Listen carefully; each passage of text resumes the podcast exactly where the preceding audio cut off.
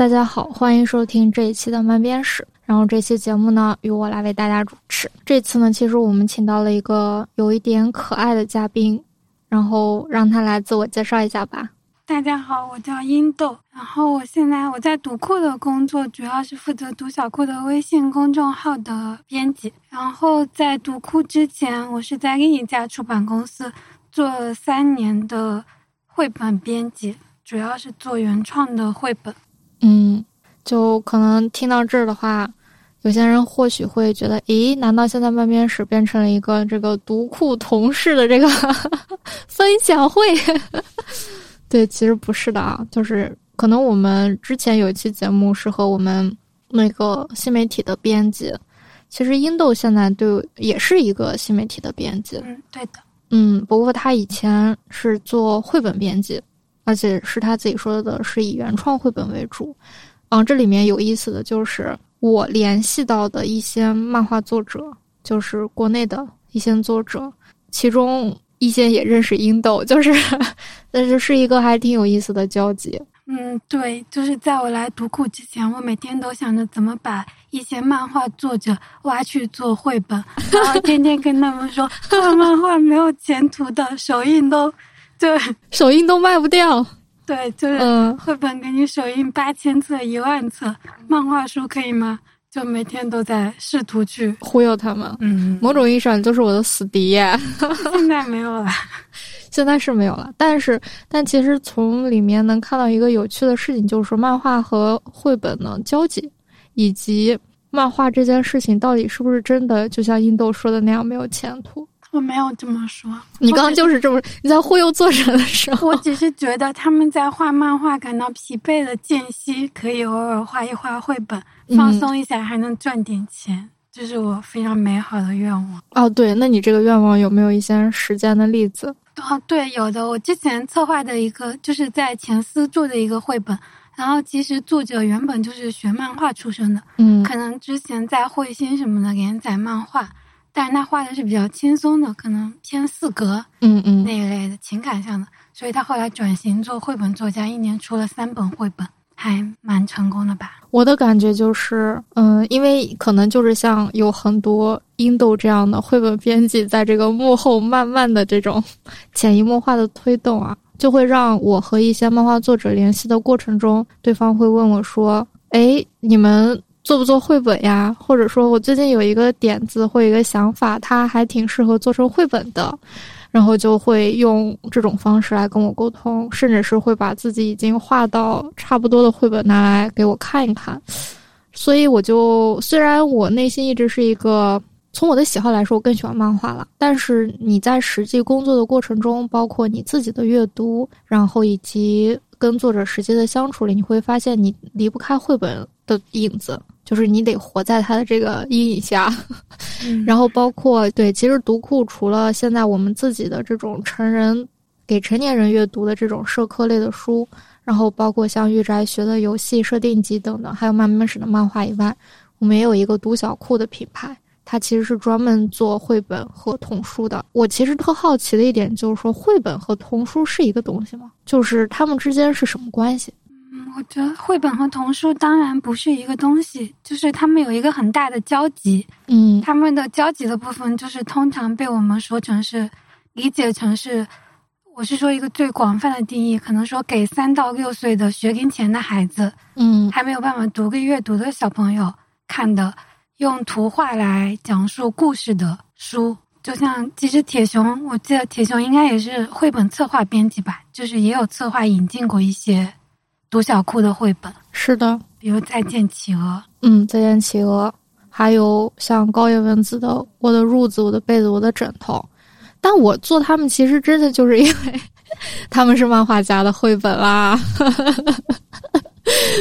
但是，但是我觉得，就如果拿刚才提到的那两部作品来说，我觉得像《我的褥子、我的被子和我的枕头》这个非常典型的，它就是给小朋友看的。然后是，嗯，让小朋友和自己的寝具产生一些关系，然后让他们来去安抚他的睡眠，这样的一种，它其实有点功能性啊。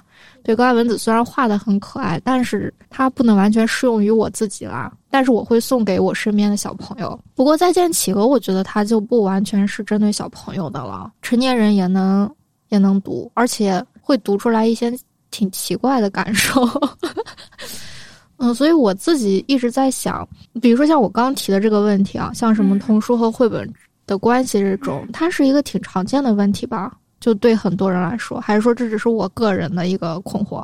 我觉得可能是个人的困惑，因为就是显然我是说刚才说他们交集的部分，那么肯定有一些，比方说像绘本，肯定有成人绘本和儿童绘本。但是啊，但是成人绘，你觉得成人绘本有市场吗？嗯，我觉得市场非常的小，对吧？对。所以导致的结果就是，大家会慢慢的把儿童绘本变成整个绘本的代名词，然后甚至是把绘本约等于童书。是不是这种感觉？对对对，我觉得是因为现在童书市场过于注重绘本这个题材，所以导致大家有一种说到童书就是绘本，说到绘本就是儿童绘本的错觉。那哎，对，那像你说到童书，其实除了绘本以外，它还有什么儿童文学？嗯，比方说我们讲童书按年龄来分段的话，可能很小的时候是纸板书，或者一些布艺的私聊书，就是有点玩具性。对对对，认知书，然后再。大一些可能那个东西是绘本吗？呃，我们会叫它绘本，但是它不是通常意义上的。那它是个啥？就纸板书啊！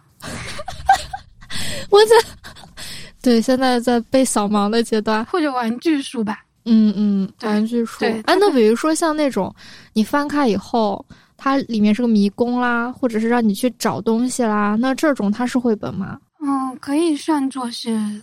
绘本吧，但是功能性的那种。对对对对对。那比如说打游戏，游戏绘本。你比如说打开，然后就立立体的，然后有个建筑啊，有个什么动物啊，对对对，这个也是绘本。立体绘本。嗯，行，好，接着说。因为我觉得定义绘本主要就是有画啊，对，然后用画面来构成你整本书的一个叙事。嗯，就画面是你这本书的主体，我觉得这个就可以称之为绘本。然后。呃，比方说我们现在说绘本，三到六岁小朋友可能，因为他们没有办法读个阅读，不认识很多的字，嗯，所以他们可能我们会觉得说看画面对他们来说更容易一些，所以就为他们产生了这种用画面来讲故事的题材，叫做绘本。然后再长大一些，可能就有桥梁书，就是画面，比方说文字会更多，你单看文字你也能看懂这个故事了，但是它还是会每一页给你一个画。就更吸引你读下去，嗯，然后再长大一些，比方说像我们看安徒生童话，嗯，它可能就你看几乎都是插图本吧，对。对，这种叫插图书，就是你如果全是文字，我也觉得挺无聊的，但是我可能插画非常的好看，就偶尔有一些就帮助我理解每个故事，嗯，这一类的就是插图书。那比如说，相当于如果是以图画为主要的叙述方式的，就可以叫绘本。如果是以文字为主要叙事，但里面有图的，就是插画书。那比如说像你提到的成人绘本，它肯定还是以图画为主要叙事。那你觉得绘本它有体量上的限制吗？比如说它多少页啊？这样它有这样子的？嗯，通常儿童绘本一般是按照就是二十四页、三十二页、四十页，这个是比较通常的，因为是跟印印章决定的嘛。嗯，就大家会觉得八，首先是八的倍数，然后小朋友的注意力可能集中力也有限，你弄得太长了。他可能看不下去了，会这样吗？啊，还是会有这种情况的。那比如说像给成年人看的绘本，那它会有篇幅上的这种限制吗？啊，我觉得成年人的绘本应该会就厚一些也无所谓。那目前你。脑海中有没有想到的例子？我有一个例子，嗯，但是这本书我不知道翻译过来应该叫什么名字啊？它是一个韩国的绘本，嗯，是当时那次我们去拜访一个韩国的板带，然后他推荐给我们的这本书，当时好像也获了一些跟绘本有关的奖。然后我之所以说它是成人绘本，是因为它那个话题，包括它的绘画方式是非常就是。甚至说，因为当时我想，我当时也很喜欢那本书嘛，我也拿给六哥看了。然后六哥的反应就是这书太黑暗了，他说可能不适合小朋友看。我当时就在那想，谁说绘本要给小朋友看？就是他那个绘本其实讲的就是一个一个就是那种黑色的深蓝色的影子，然后呢，他好像就是看到了一个黄色的一个暖暖光一样的一个东西，然后他就把自己的头伸到了里面。探进去了，然后发现那里面是另外一个空间。然后呢，他相当于就相当于只有他的头进入了那个空间。然后进入了之后呢，整个的空间就是，就他在里面经历了很多事情，但是呢，他也没，他主要是用画面在讲述嘛，文字只是一些配合。比如说他会经历，好像就是自己突然变得很巨大，然后或者说是嗯。到了一个非常熙熙攘攘的，有很多跟他长得一样的这种人在干各种各样的事情，然后以及他，以及他好像后期还获得了一些什么，就是好像得到了很多的财财，类似于财富这样的东西，但是又被好像又失去了，还是怎么样？反正就是他在里面经历了很多事儿，然后其实还挺厚的，我感觉差不多有六十六十多页，还是六十多页，对，还挺厚的。其实后面就等就我看完的感觉就是，他就是在讲一个人去探寻自己的过程。比如说他在里面经历了各种诱惑、各种挫折、各种痛苦，然后又再次的认识了自己，然后又去面对自己的内心，然后面对什么对于自己来说是重要的的这么一个过程。我觉得这种过程是只有比如说已经长大，然后甚至是经历了一些伤害、失去和一些挑战的人，他可能才能。或甚至是诱惑的人，他才能去能理解他要讲述什么，而且他的画法是比较偏抽象的嘛。然后他用颜色、用里面人物的这种形象，还有包括用整个构图来去传达一种情绪。所以我觉得这个东西可能对小朋友来说就非常有难度。它其实就是给成年人看的，而且我自己看完，我当时还是挺喜欢的。所以我有时候就在想，确实，绘本可以说它。只是一种形式，但是它不是一个只适合给儿童看的形式，对吧？然后我觉得这个就其实挺像漫画的。漫画曾经也在很长一段时间面临这样的误会，或者说这样的偏见吧。大家就会觉得漫画是给小孩看的，啊，漫画是给是给青少年看的。机器猫、哆啦 A 梦那种漫画，对那种漫画，它确实是儿童漫画，但是漫画里也有很多适合成年人的东西，就适合成年人看的漫画。所以我觉得在这一点上，可能漫画和绘本就有点惺惺相惜的感觉。但是，漫画跟绘本不一样的就是，可能绘本它更就我觉得它更好的被这个市场快速的接受了。就不管大家会不会以为它是给儿童看的嘛，但整体上更好的、更快的被市场接受、被父母接受，然后以及有了自己稍微比较完整的一个产业链条。但是漫画到现在为止，它还没有这些东西，就是就比较薄弱，然后甚至是还没有那么快速的被接受。大家会觉得绘本是有益的啊，它好歹是有价值的。但是对漫画总觉得啊，那它是个不良读物，然后它在耽误什么，它在影响什么，就会有很多这样的刻板印象。可能我们这代人已经少很多了，但是我们的父辈，甚至是比我们年龄再稍大一点的人，可能都还有这样子的一个刻板的状态在里头。我想先说你刚才提到的儿童读者和成人读者的问题，就是比方说我们判断一本书它是更是一本绘本也好，漫画也好，它更适合儿童还是成人，肯定是跟它的主题来的。就像你刚才提到，你认为那本书当中的一些主题是小孩并不关心，呃，成人比较关心的。嗯，像小孩子三到六岁的小孩子，他可能关心的事情非常有限，我就关心我妈妈明天还爱不爱我，我妈妈上班了，留我一个人在家。我要跟谁玩，或者是我朋友幼儿园的朋友，嗯，明年还怎么样？就是当然是非常非常有限的，呃，所以导致儿童绘本的题材可能会相比成人的更受限一些。然后另一个层面是说，即使是创作儿童绘本的人，他的创作者肯定也是成人，对，就是你要他去触及，他一方面可能只能通过了解小孩子，另一方面可能只能回想自己童年。嗯，小时候的回忆来唤起，努力达成那个接近儿童的状态。然后这可能，所以是我其实我在接触绘本作者的时候，我会非常担心他画的太成人了。嗯，就是我担心他画的这个东西小朋友并不理解，并不关心。这是我之前的一个一个比较大的难题吧。就相当于你之前还是以做儿童绘本为主。嗯，对，而且是非常强调我就是要做给。我一定要做三到六岁的小朋友能看懂的书，就不想做取悦大人读者的，因为我觉得能取悦大人读者的书已经太多了。我不希望我做出来的绘本拿给一个五岁的小朋友，他说这是什么，我看不明白。就是这其实是我之前非常想要达成的状态。嗯嗯，你这个状态突然让我想到了宫崎骏。对 对，虽然可能我们没有办法这样比较，但宫崎骏他在做自己动画片的时候，他就是希望起码能让孩子能看懂，让孩子能看到之后感到开心和幸福。而且宫崎骏非常喜欢的一个绘本作者就是中川里之子，你知道吗？我真的不知道。嗯，他 他写了《龙猫》的主题曲的那个一个儿童作者，就是反正我我知道宫崎骏他有很多动画都是从儿童文学改编来的。对对对对，嗯，就包括《魔女宅急便》，它的原著其实是一个儿童小说。对对对，然后像呃。吉卜力每次都会放映动画短片，嗯，我记得有《捕鲸记》之类的，其实都是从中川里之子的一个绘本叫《步步园》，就是描写一群幼儿园小朋友每天幻想的日常生活，比方说跟一头熊做朋友，嗯，或者搭一个积木船去海里面找金鱼，类似的故事改编的。那为什么，比如说，不管是宫崎骏还是像你这种人，会把视线放到儿童身上？因为首先想要就是像我做绘本，就是要。希望儿童能买这个书啊，就是想赚儿童的钱啊，所以当然首先就要取悦儿童读者。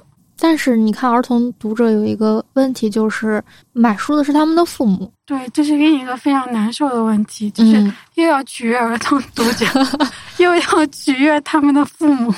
那你觉得这平衡点在哪呢？因为，因为我感觉，就我的感直觉就是，很多父母他在买书、买绘本或买童书的时候。他其实是一个，他是按照自己的本能、直觉去挑的书，他不会去想这个书自己的孩子能不能看懂、喜不喜欢。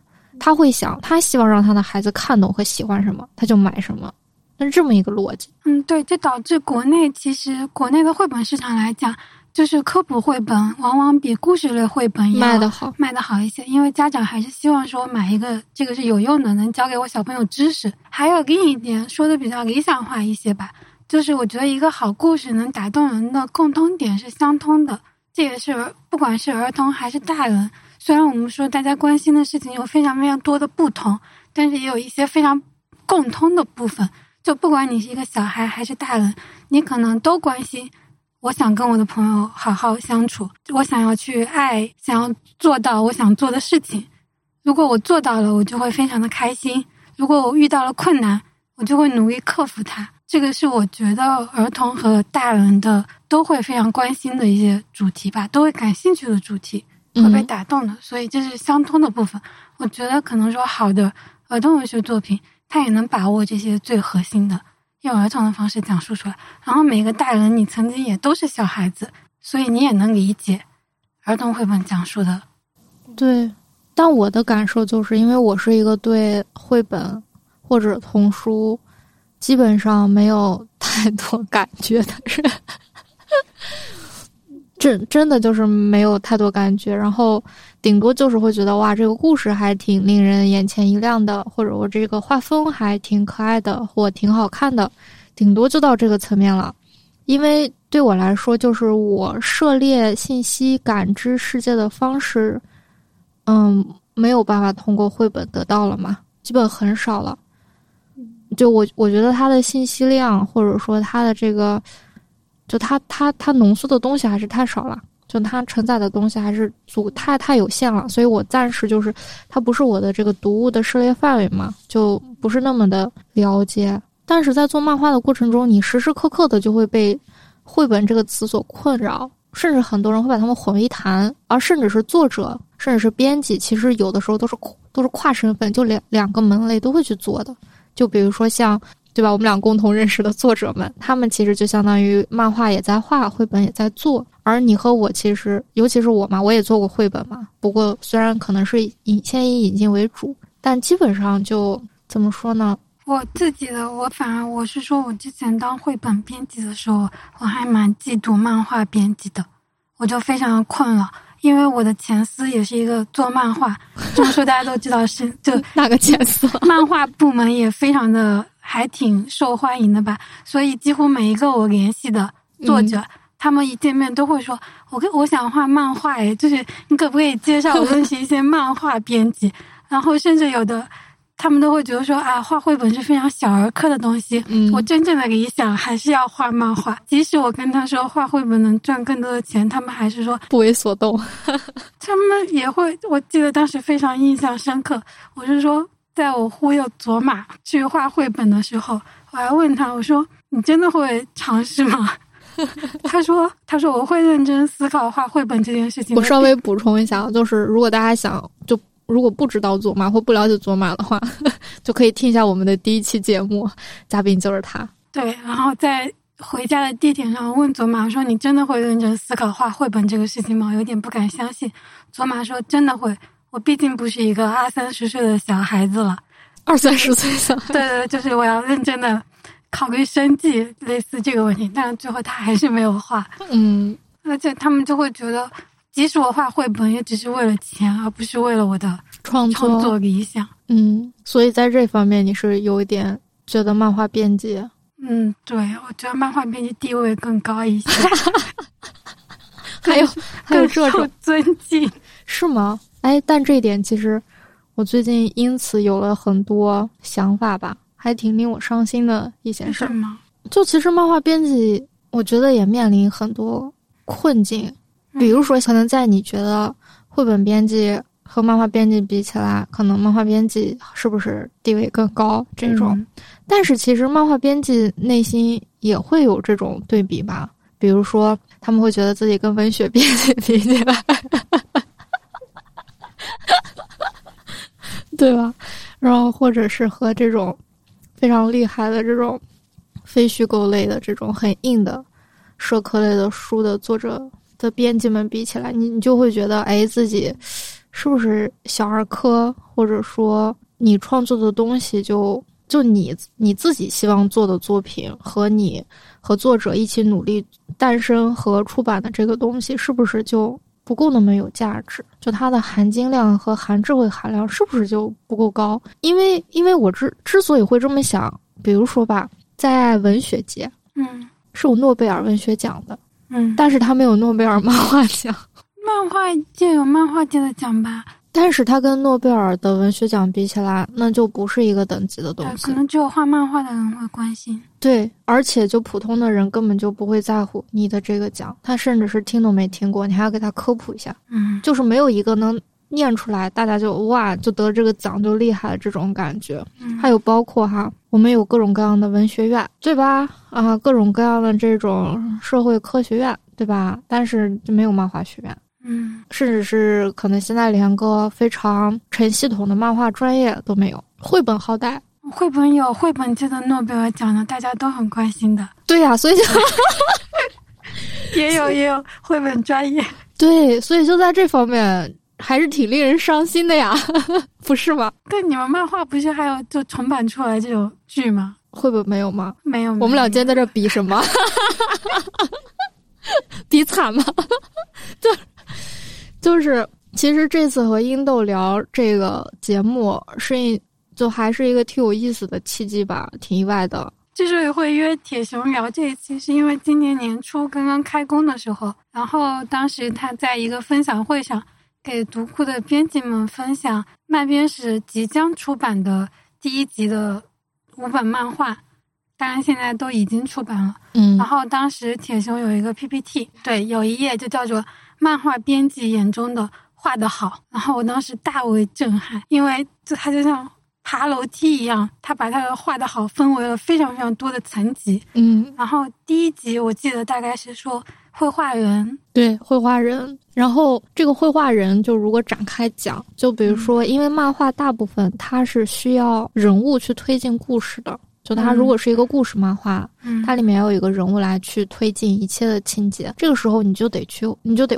得画出来一个人嘛。然后，如果你会画画或者学画画的话，你会发现画人其实是所有的东西里面比较难的。对的，然后你得把人的五官得画出来，得画好，甚至是人的肢体、人的四肢结构、他的身体。甚至是他的各种姿势都得画清楚，就人物的整个动态。你把这些东西画清楚了以后，你还会发现这人物得有头发，然后你是不是还得给他画一个发型，对吧？给给他画一个发型，然后他还得穿衣服，还得给他画衣服，然后这个衣服还有褶子，对，还有褶子，还有光影，然后你甚至是你偶尔还要给他画一些他的纹理啊、花纹啊、图案啊在上面，甚至是如果你对这个人物你希望他是一个什么样类型的角色，你如果给他有一个设定，比如说他如果是一个，比如说如果他是唐代的人，对吧？或者他是一个外星人。啊，或者说他是一个其他物种变异过来的人，那他的服装可能就不是我们日常这样的，你还要做一些服装上的设计和造型，那这个其实就是挺难的一件事儿了，嗯，对吧？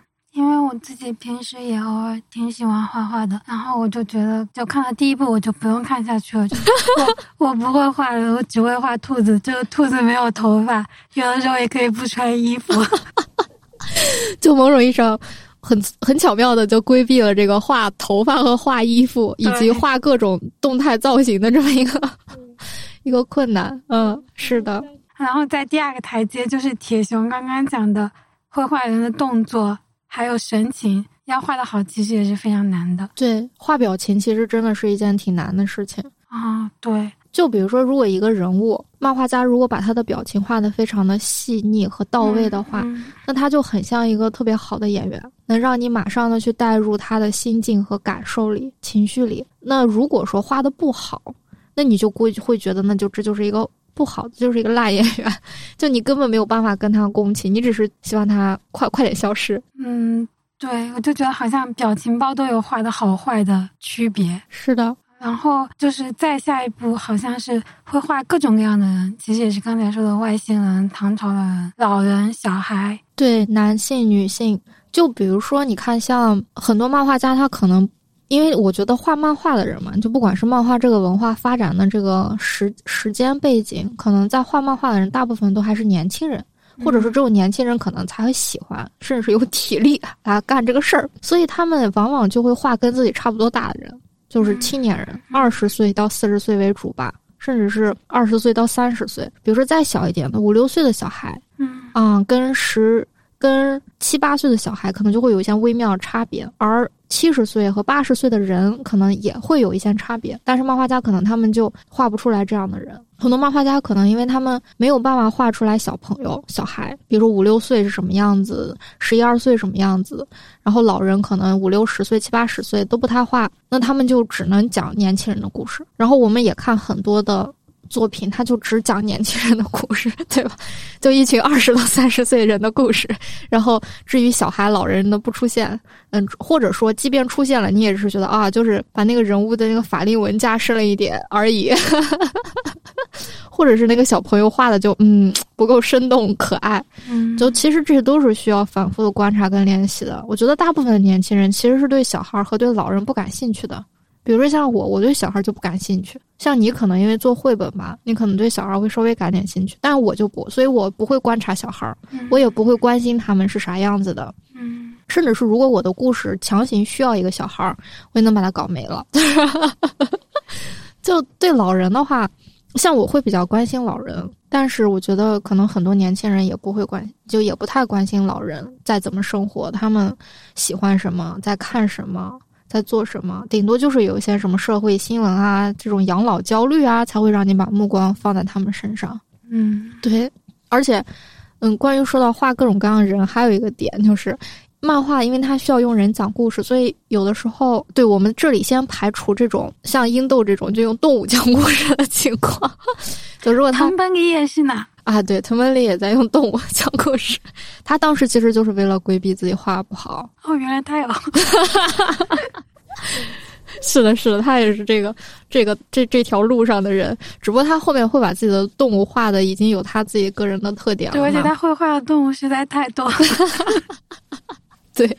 然后，就其实那个，如果你要用这个人物讲故事，你就得反反复复画他，一直画他，对吧？从头到尾他都得出现，所以你得让他每次出现的时候都长得差不多，得让人看，得让人一下认出来啊，他就是这个人。嗯，所以就所以很多作者他可能会给自己的角色加上一些特别明显的这种外貌上的辨识度，比如是戴眼镜啊，或者是某种穿衣风格啊，某种发型啊，所以就是。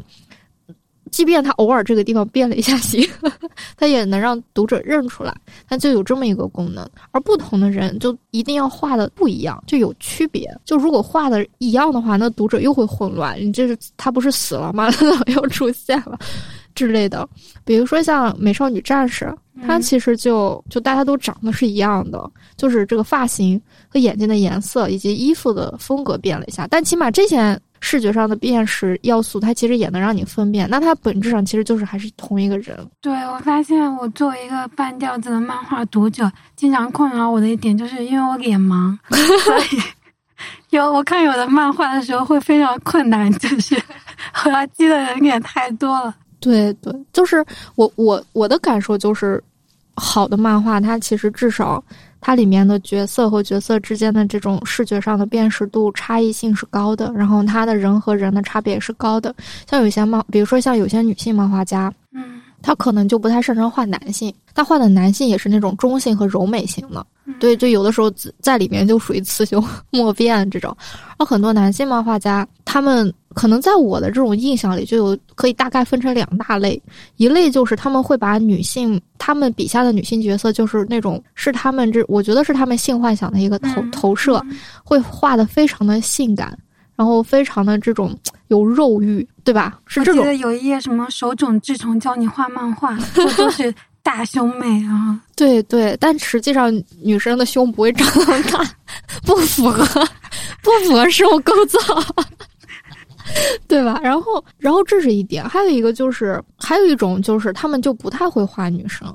嗯，就比如说他们画的那个女生就是干巴巴的，或者是跟男性角色没有什么太大差异的，顶多就是一个。所以很多我我的感受就是，如果一些男性漫画家他们不会画女生的时候，他们就会去学其他的漫画里的女性角色是什么样的，然后大部分可能就会画的非常的肉欲和性感。然后这种我觉得就挺可惜的，但是我也见过那种会把女性角色画的非常好的作者，但是但是相较而言还是比较少。对，所以画人这个真的很重要，因为你你可以这么想啊，嗯，如果我们把漫画当做一个剧组，嗯，小漫画家，假如说他就是整个制作人、导演，然后他是选角色的，干各种各样的人，人物这块对他来说就是选角的过程，嗯啊，他要选哪个角色。然后他的他的这些角色到底灵不灵动？这个演员到底好不好？他们的造型设计是什么样子的？其实就是这么一个过程。就如果你想选角没有选好，或者是选的长得都是一样的角色，或者只是选年轻人，那你就只能讲年轻人的故事了。或者是你选了这个角色，但他演技很烂，那你这个故事也讲不好。所以我觉得，所以我觉得这是很重要的一步。嗯嗯，好，第三个台阶。好，然后在上面一层是画场景。对，画场景。哎，我觉得画场景，对，就是很多作者他就会偷懒，嗯，要不然就比如说让助手来画，要不然就是省略掉，然后空就空着，或者是贴上一点网点，画一点花花，简单的 画一点。但其实场景也很重要。我们依旧拿剧组 剧组来说，嗯，比如说我我这时候突然我不知道为什么脑子一抽，我想到了一部韩剧。哪哪一部？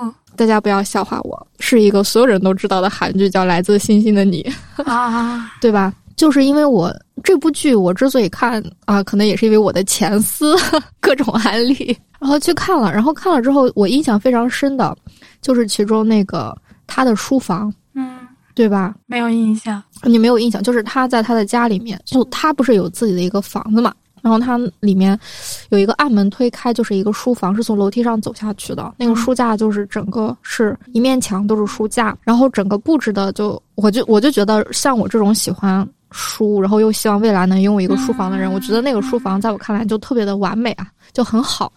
其实你看啊，就是这种东西，它就是场景。嗯，就如果说它它，比如说我，因为当时我看了一些幕后的花絮。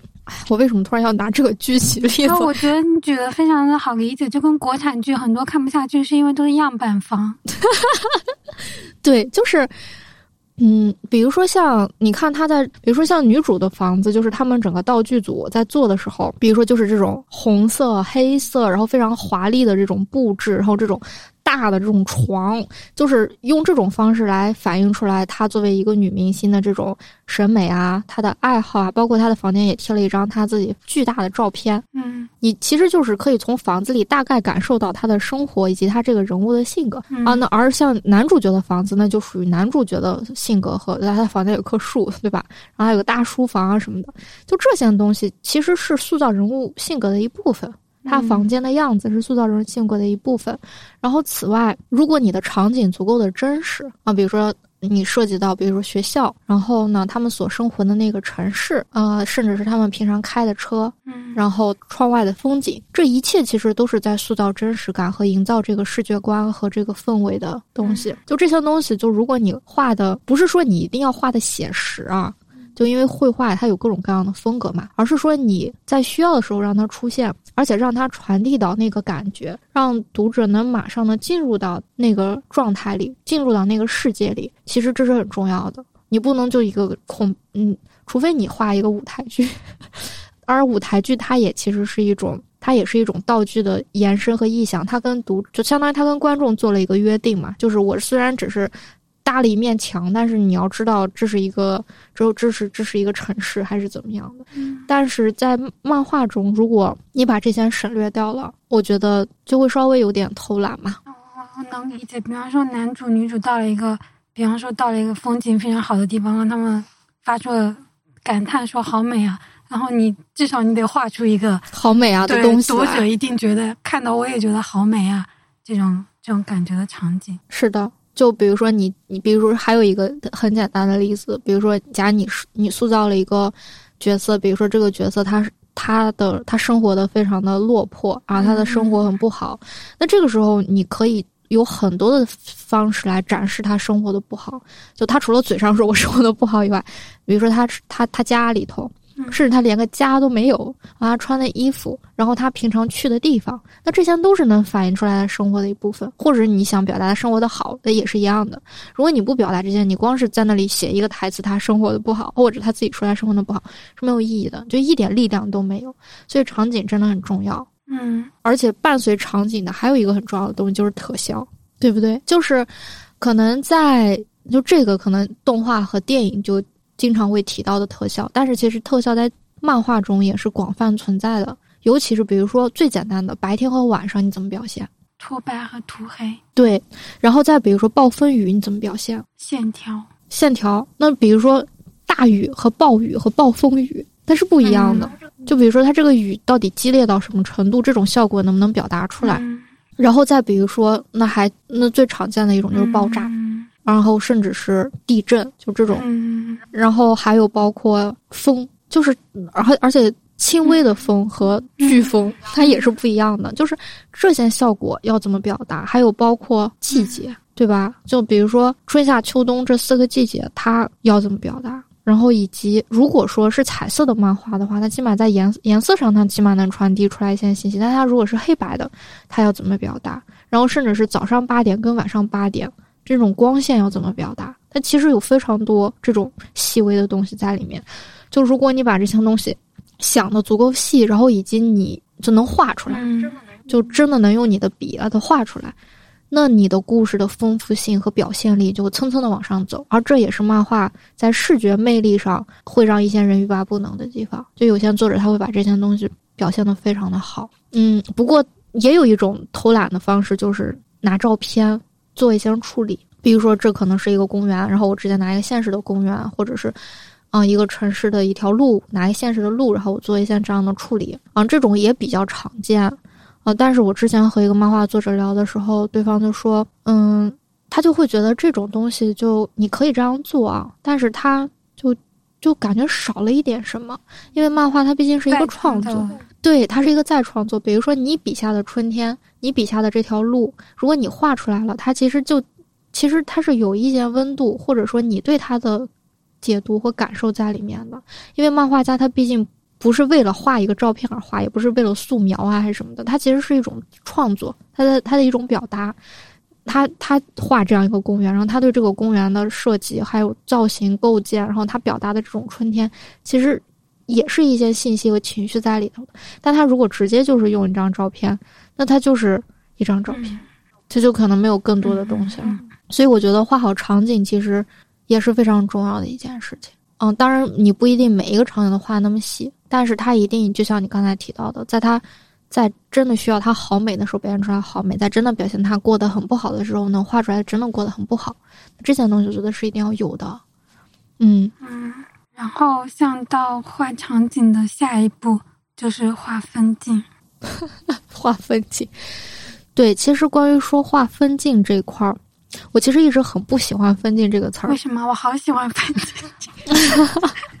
就是就是是这样，就是因为我最近，呃，编就编一些就是跟漫画文化有关的书嘛，然后未来可能也要出。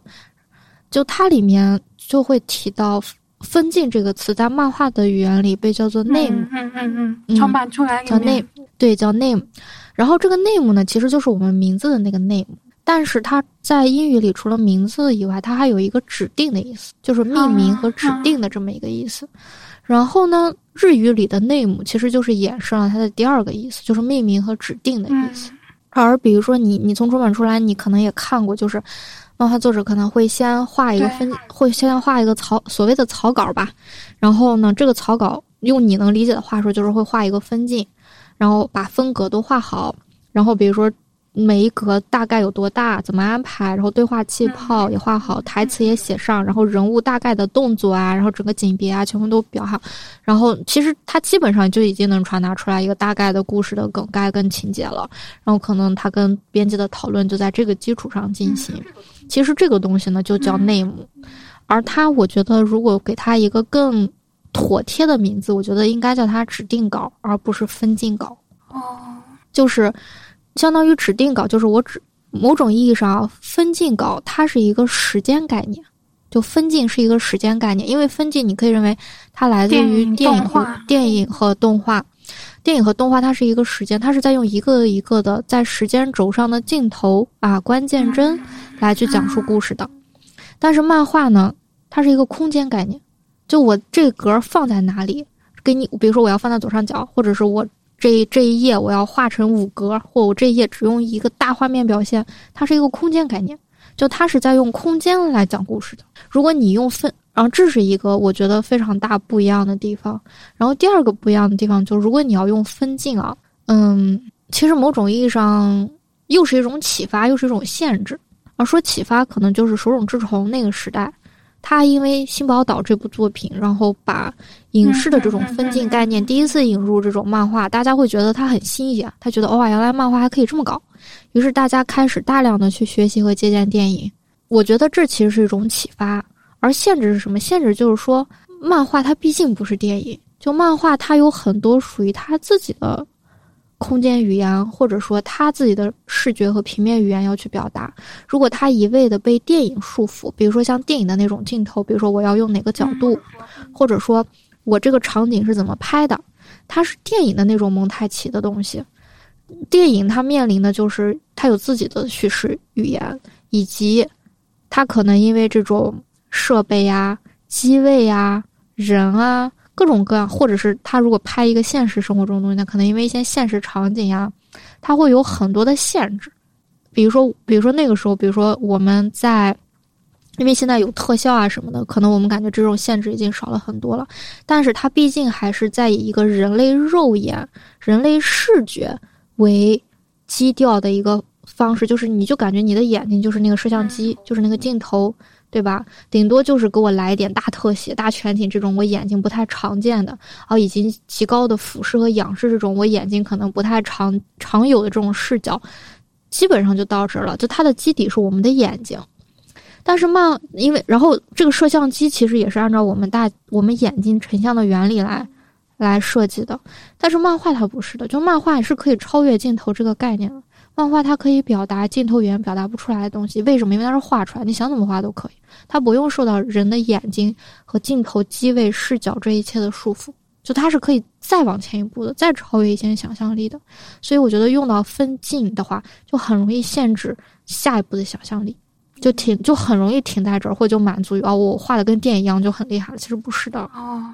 到就是因为绘本里面也有分镜这个这个词嘛，就是我们，但是它的英文原文是叫 layout，就是我们一般称也是称，就是作者拿来的，比方说已经画好了每一页这个页面呈现，就是主角的关系大概的文本，然后这个东西我们叫 layout。就是我一直理解的分镜其实是已经形成了叙事语言，就是画面叙事，就好像电影我看镜头是怎么推移的。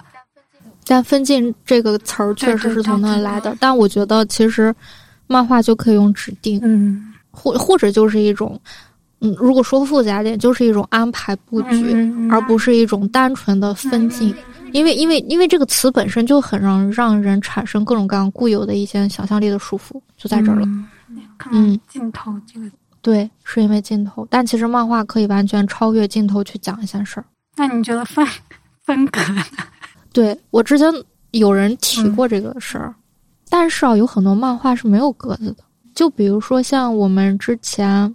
出版的一本碎片人，它就没有格子。成漫画，我一直觉得它是成人绘本。它是漫画，就你看它是连续的，它有情节，只不过它的这种场景和它的背景还有它的景别比较简单，所以它可以没有格子。但是它是漫画，还有很多单幅的漫画，它也没有格子。嗯，对，所以就是，所以分格也很容易限制大家对漫画的想象。但是，反正我觉得听的应该都知道我们在聊的是一个什么东西，就是我们只是围绕它的命名产生了一些。对对对，但其实就是，所以漫画它其实不管是叫分镜，还是叫指定，还是叫风格，就是它肯定是有独属于自己的一个叙事语言的。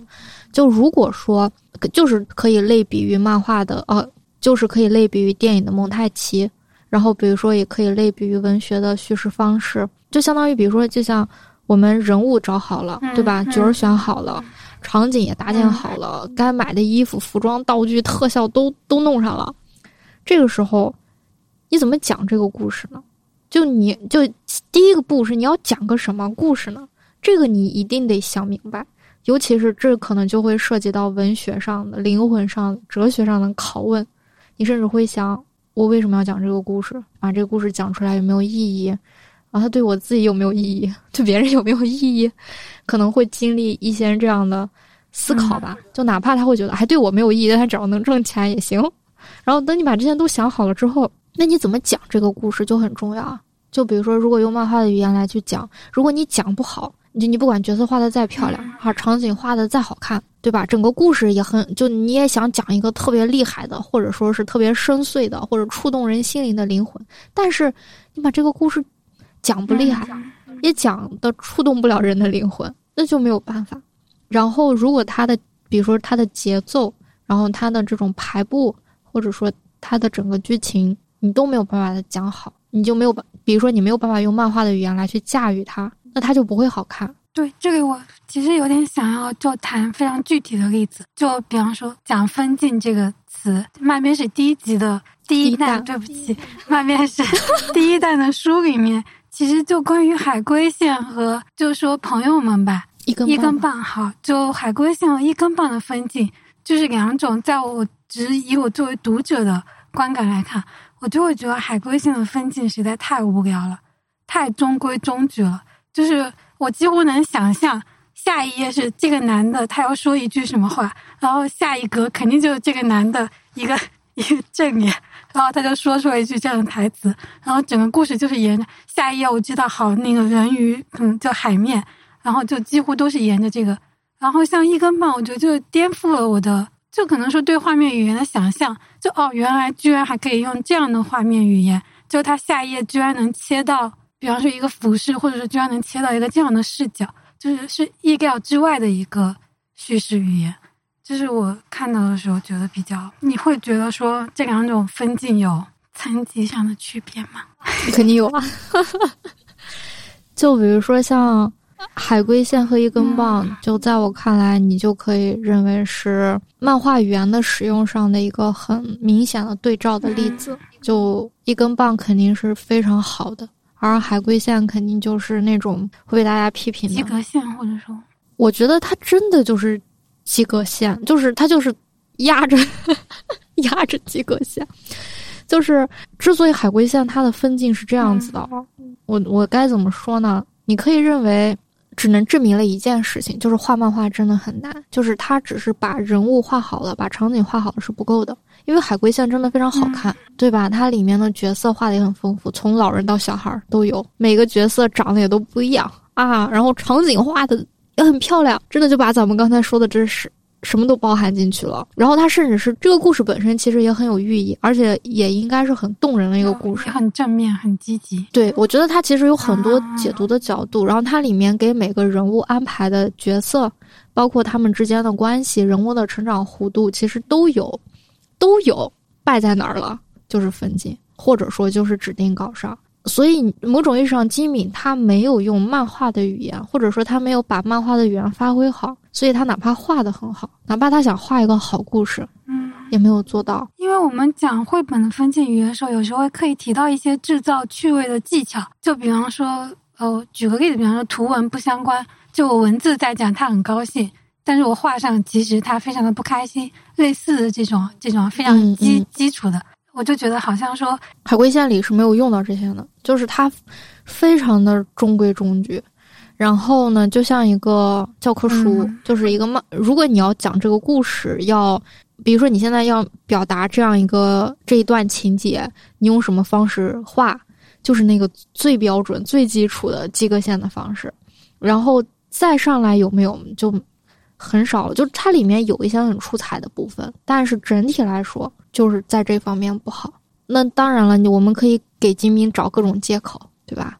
比如说这是他的第一部作品啊，这其实不是他的第一部作品，但是他的第一部长篇，也是他的第一部连载，而且是在周刊上连，压力还是挺大的。我就觉得，就先先不要说，先不要说画完了，就单纯的就先构思那个故事本身。然后构思完故事，构思完剧情，然后画分镜，然后想整分镜，分镜画完了再再再画画人本身，就是一个挺大的工作量。但是他在这方面，我觉得就是对我觉得真的非常的工整。你如果说，比方说要挑错误，或者说编辑要想什么建议、修改建议，可能也想不出来，想不出来。哎，但我能想出来，就是海龟线有一个挺大的问题啊。我们这样说自己的书好不好？哎呀，就说吧，就是海龟线有个挺大问题，就是我觉得很多漫画作者都有的一个问题，他很喜欢用分页就翻页来作为一个剧情或者是一段情节的告落。比如说翻了一页就下一场景，翻了一页就第二天，翻了一页可能就是下一个故事，就下一段人的对话，就跟这一块没关系了。他很喜欢用一页作为一个单位。但这带来的结果就是，这一页的东西其实应该有时候要铺开铺开讲一下，或者说你不需要用一页，甚至是你下一页可以跟这一页有一些强烈的互动，它都没有。所以这种前后的这种想象留白和余味都没了，就让人觉得咔咔咔咔。对我觉得这是挺大的一个问题。还有一个题外话吧，可能就是其实这里面有很多杨介抽烟的，可能好多没有人，很多人没有注意到，其实这里面。他其实金敏偷偷画了很多杨介抽烟的这个很隐晦的场景，比如说他坐在那里呀，脚底下是烟头，然后再比如说他手里拿着一支烟，但是他没有点。嗯，可能这也跟当时少年漫画的审查有关系，但是吉米依旧很坚持的，为了塑造这个角色，于是就画了他一些隐晦的抽烟的场景。但是如果你只是看一遍，你肯定是看不看不明白的。我觉得这也只能说是编辑的福利吧，因为你要看好多遍，就每头对每一遍都能发现新东西，这也是挺有意思的。而高野文子。比如像一根棒，那就不用说了，那简直就是漫画语言、漫画叙事的新高度啊！它基本上就是不停的在挑破和打破你已知的、你能想象到的漫画还能用什么方式讲故事的可能。这个是我觉得它很厉害的地方。而且一根棒里面的六个故事，就它每个故事，它好像都在尝试用一种不同的方式去讲。比如说像那个东京可乐波谷嘛，他画的就是那种小精灵，就小小小小的人，我感觉就跟我们的食指差不多大，在里面的感觉。就高文子说说他在画这个故事的时候，他就一直在想象，如果我只有这么大，就比如说跟我的食指一样大。我要生活在一个就人类现在这么大尺寸的世界里，那是什么感觉？那所有东，比如说一粒米，可能就够吃一碗饭。然后甚至是丝巾铺在那里就可以当地毯，然后我们可以在洗衣机里买个独木舟来划水，就他就会有这种联想。就是这个故事，我觉得他除了本身他想讲的东西以外，单纯的就在视觉上的这种体验，也能让你稍微的感受一下，如果你变小了，世界会是什么样子的感受。这其实我觉得这就是这就是漫画能表达的，就很有意思的东西。嗯，这是我可能一根棒里面也是非常喜欢的一篇。然后，但是我在看前面，比方说《美丽的小镇》的时候，因为这是我第一次看高野文子的漫画，我就会觉得好辛苦啊。因为我看海龟线，我可能也不用，就没有什么文字，我只要看人，然后再看对话、对话框，然后就跳，刷刷刷就跳下去。然后在高野文子这个上面，首先它的文字就呈现很多种形式，一个是介绍，还有人物的内心，还有对话，就还有那个拟声词，我就得区分。对文字，它文字的运用场景、文本形式特别多，而且就是它不是还有一就朋友们那本嘛，就这两本的创作时间差不多间隔了十二年嘛。嗯，先有的朋友们，对，先有的朋友们，然后再有的一根棒，就你能感受到，就是他在朋友们里用的线条，就你能感受到他那个画面其实是更干净的，就比如说线条更少，留白更多，但一根棒你就能感受到明显的就很密。就它那个画画面信息量特别大，就除了文字本身的文本形式以外，它那个画面本身就信息量很大，所以看起来就会觉得很累。就是，就他想要调动你，一个是他要调调动你各种各样的感官去看它，它其实不是单纯的为了让你读字儿，或者是为了让你看画，不过脑子的去接收信息，而是它在这个文字和画面的关系里。画面和画面的关系里，线条和线条的距离里藏了很多的信息。如果你只是像看其他信息量不大的这些作品的速度去看的话，你就会发现你会遗失很多东西，然后你就发现自己看不太明白。但如果你不想遗失东西，你想看明白，那你就得花时间去读图，去读漫画。然后，虽然它在这里面，你就感觉它整个画面更更更密集了，就是感觉画内容更多了。但其实它的线条还是非常非常简练的，就没有任何多余的线条。只不过它线条，它现在的线条里能驾驭的信息更多了，所以就会看起来很辛苦。但是看完之后的快乐，就会让人觉得辛苦是值得的。啊，我真的有一种，就是我第一次要调动这么多的。感官和精力，然后再看一个漫画，因为我之前一直觉得漫画是一个非常轻松，相比文字书来说更轻松的多，可能两个小时就能看完一本。你太小，你太小瞧漫画了，好吧？然后其实还是就回到刚才说画的好的那个程度，然后刚才我们说是要绘画分镜，然后再下一个其实是要有自己的风格。对，我觉得这可能是创作者的最后一个龙门吧，也不能说最后一个吧，但是。走到这一步已经 很不容易了，对啊，我们也拿两个作者现身说法，就是风格这个真的很重要。比如说，很多人喜欢手冢治虫，然后手冢治虫的风格或者他那种画画的方式，视觉上的、题材上的，影响了很多人。但是大家都在这个过程中，慢慢的寻到了自己的表达方式、视觉语言，然后跟手冢治虫有了一些距离。他为什么要这样呢？就如果他不这样，他就不会被大家认识，他就不会被辨识出来，大家就会觉得那这不就是手冢治虫吗？或者就说啊，你为什么要抄手冢治虫？就进入这种进入这种模式。不过当时可能还没有这种那么强的抄袭跟版权的概念啊。但是是这样的，就是艺术的本质就是创新啊，就是表达自我啊。如果你表达的自我跟别人一模一样，这就不成立了。一个是你没有在创新，一个是。你表达的不是自我，对。但是我有时候觉得我们在谈风格，比方说像一些漫画家借鉴别人的风格，他借鉴的其实不是那个自我，他在借鉴用对方讲故事的方式来表达我的自我。我觉得风格这个东西啊，它不是我表面的。我说的不是表面。你有没有听过一句话叫做“信息即媒”？错了，你有没有听过一句话叫做“媒介即信息”？没有。我我现在听过。对，这这是这是一个传播学上的，我我也忘我也忘记是谁说的，但这句话我在上传播学课的时候深深烙在我脑海里。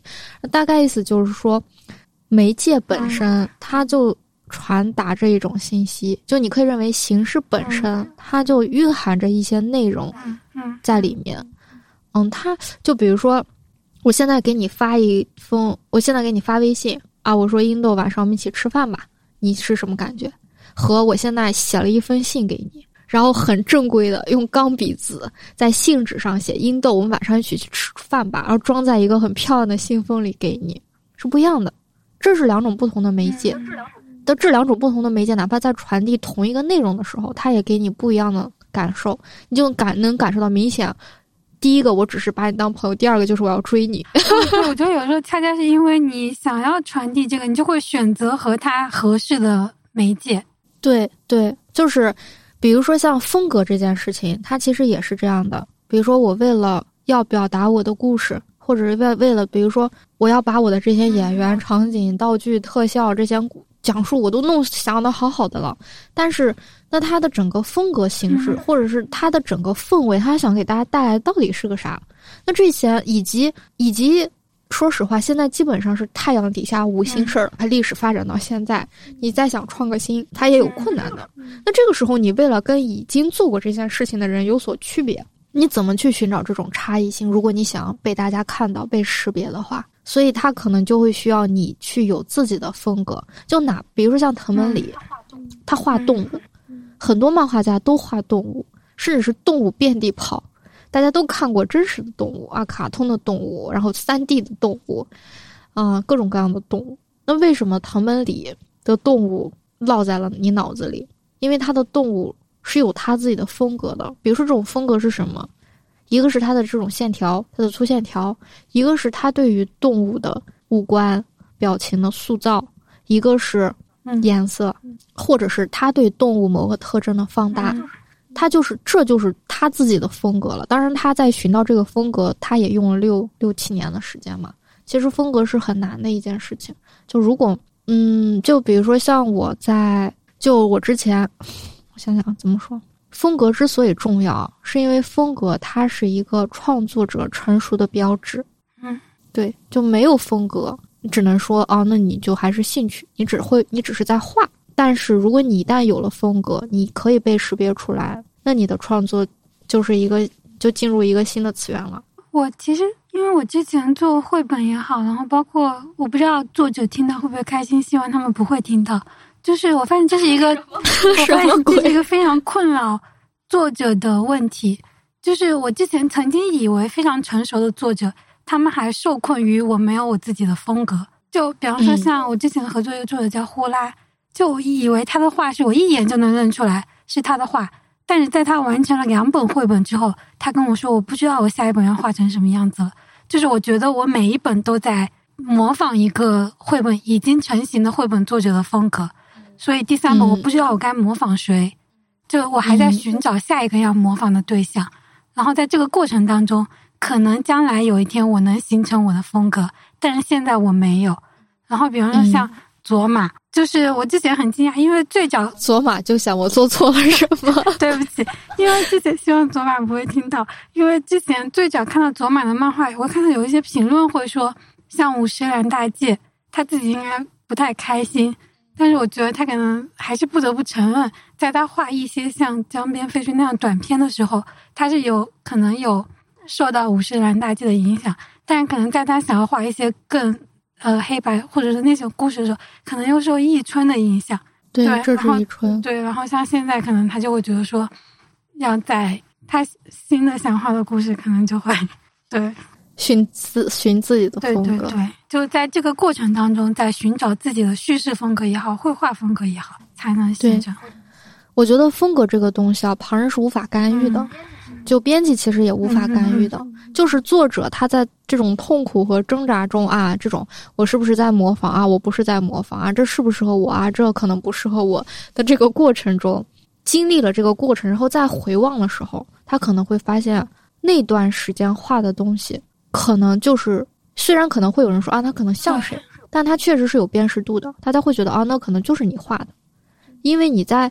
因为你在纠结的过程中，你把你自己的一部分也融在了里面了。就因为，就虽然这句话很烂俗，就是没有两个相似的树叶，其实也没有完全两张相似的画。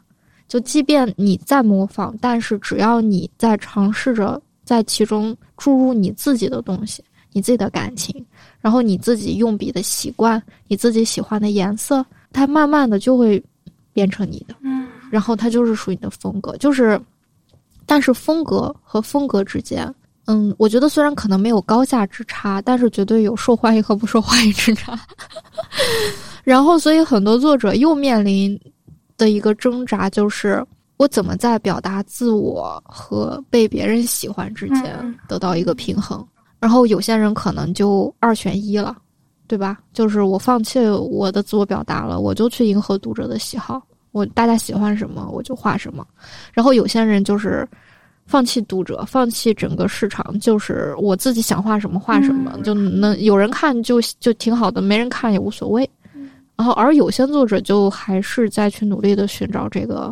平衡点，所以我觉得走到这一步的都是，就都了不起吧，嗯，都是厉害的人。然后作为编辑，好大的一个工作，就是在让作者表达自我和兼顾市场之间拉扯，就一边要劝作者说，你其实可以一定要完整的表达你自己，就其实在鼓励他们表达真正的自己，一边要说不要太放肆了，还是要考虑一下，书还是要卖的。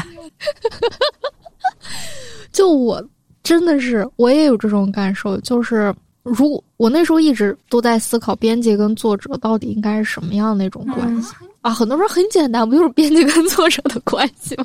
我说不是的，就是你就会发现啊，你跟作者就你们是朋友吗？就怎么说呢？如果你们不喜欢彼此，或者说不认可彼此，其实也很难长期的合作。可能到一定程度，对吧？大家就说 say goodbye 就可以了。但如果你们真的是互相对彼此都很喜欢，然后又很尊重，也很认可彼此，那其实某种意义上，他就很像，他其实也是成为朋友的基础。但是呢，他又不完全是朋友。比如说，如果是完全是朋友的话，可能你们就没有那么多这种。就你跟作者之间是有很多很多的这种挣扎和对峙在里面的，比如说你们可能有的时候得一起共事，当然这种共事它其实也不单纯是甲方和乙方的关系，它可能是这种互为甲乙方的关系。嗯嗯嗯。然后甚至是你们可能虽然有一个共同的目标，但是你们完全是从两种不同的方向去考虑它的，你们站的立场不一样，角度不一样，可能作者。感受到的就是这是我的作品，它很重要。然后我现在我已经对吧？刚才我们提到的一系列的，我已经走到了这一步。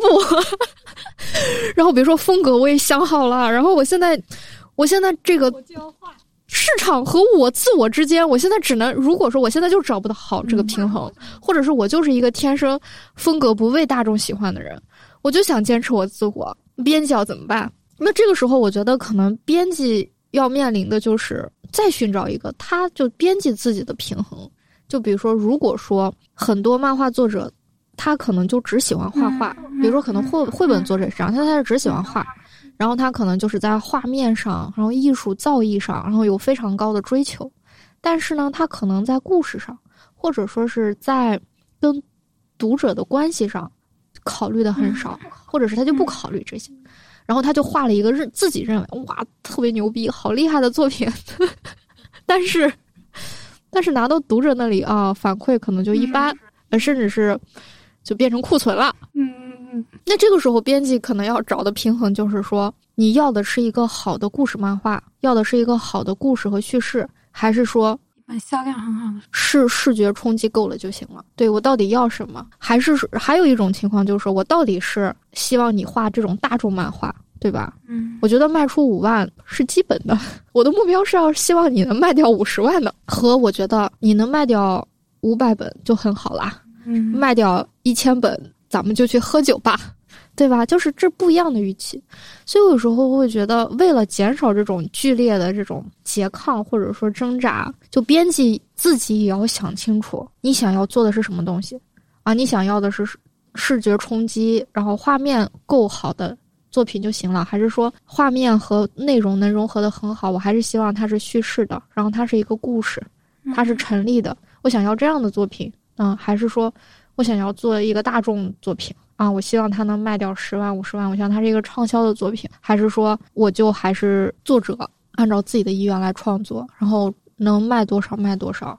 嗯，能有一个读者看，我们都觉得很高兴。我觉得这一块编辑就得把自己的定位想清楚，然后以及。还要想清楚自己和自己所供职的出版机构之间的关系。比如说你你现在所在的这个出版机构，他就觉得我们就要做这种大众的东西，你你签的那本书就卖不掉，所以你不要签。但如果编辑一意孤行，那他面临的就是一方面跟作者对着，一方面又跟自己的公司对着，那他就很痛苦啊，对吧？所以编辑自己也要想清楚，他他想要什么，然后他所在的机构要什么。我觉得最顺畅的关系就是他和自己的出版机构是目标利益是一致的。嗯啊，我们觉得就做这样的作品就可以了。然后他跟作者之间也能达成这样的一致啊，我们就做这样的作品就可以了。然后会稍微顺利一点，嗯这只能说是稍微顺利一点，因为有很多的这种更大的困难，或者说更大的矛盾和挣扎就在后头。比如说，尤其是和作者之间，就其实让我最近有一件让我还挺伤心的事情，就是会有一些作者就说你又不懂创作，嗯你还要干涉我的创作。嗯，这说不过去啊，对吧？但是可能对编辑来说，先懂不懂创作先放在一边啊。对编辑来说，干涉作者的创作，说实话，这就是工作。我的工作就是要干涉你的创作，只不过我怎么干涉，以及我干涉多少，而且而且我对，所以就是包括不懂创作这件事情，我就觉得没有编辑是懂创作的。我觉得编辑的身份，首先其实可能更像读者，就是编辑的专业基础是来自于我我理解的。比方说，我之前做绘本的时候，我觉得编辑的专业基础是来自于我更了解市场历史，或者说理论，或者说这些东西。我觉得如果编辑要懂创作啊，编辑就去搞创作。对呀、而编辑对创作的理解，我觉得它不是实践性质的，对它是理论和评估性质的。对，它有这种差异。然后再其次啊，比如说像因为编辑自己的工作，就编辑的工作，或者说编辑要面临的这种这种事儿，嗯和作者面临的是是非常不一样的。比如说作者要面，就是我们刚才提到的，他他一定要深刻的思考他自己，嗯天天质问自己的灵魂，天天探寻自己的自我，然后呢，寻觅自己的风格，然后以及在市场、自我、艺术和商业之间反复横跳，左右权衡。这可能是作者基本上要面临的日常，而且他们甚至还有一个新的困境，就是我到底是要当一个自由职业者，还是我去上班？嗯，对吧？我的生活和我的创作要怎么兼顾？他们很多可能要考虑这种问题，而编辑可能要考虑的问题就是这个社会效益跟这个是经济效益的关系。就只想要钱。因为编辑他没有办法不想钱。就我以前做就写就大概写了一篇小文章嘛，嗯就是讲漫画编辑的修行之路这个事儿。你想出一本书，它其实牵扯了很多人、很多环节。比如说早期，你肯定要跟作者对吧？你把这个版权得签下来，然后某种意义上，作者把自己的书交给你。我觉得，即便他嘴上不承认，他心里还是想着，那起码我能挣一点吧。虽然我可能挣不了大钱，但小钱我总能挣一点吧，不然他白给你吗？然后再其次，比如说责任编辑要去编这本书，在这上面投的心血，我想你和我都很清楚，对吧？我们编过那么多书，那再其次，在这个过程中还得有审校编辑，然后呢，还有美编和设计师，他们也要为这本书投入很多的心血。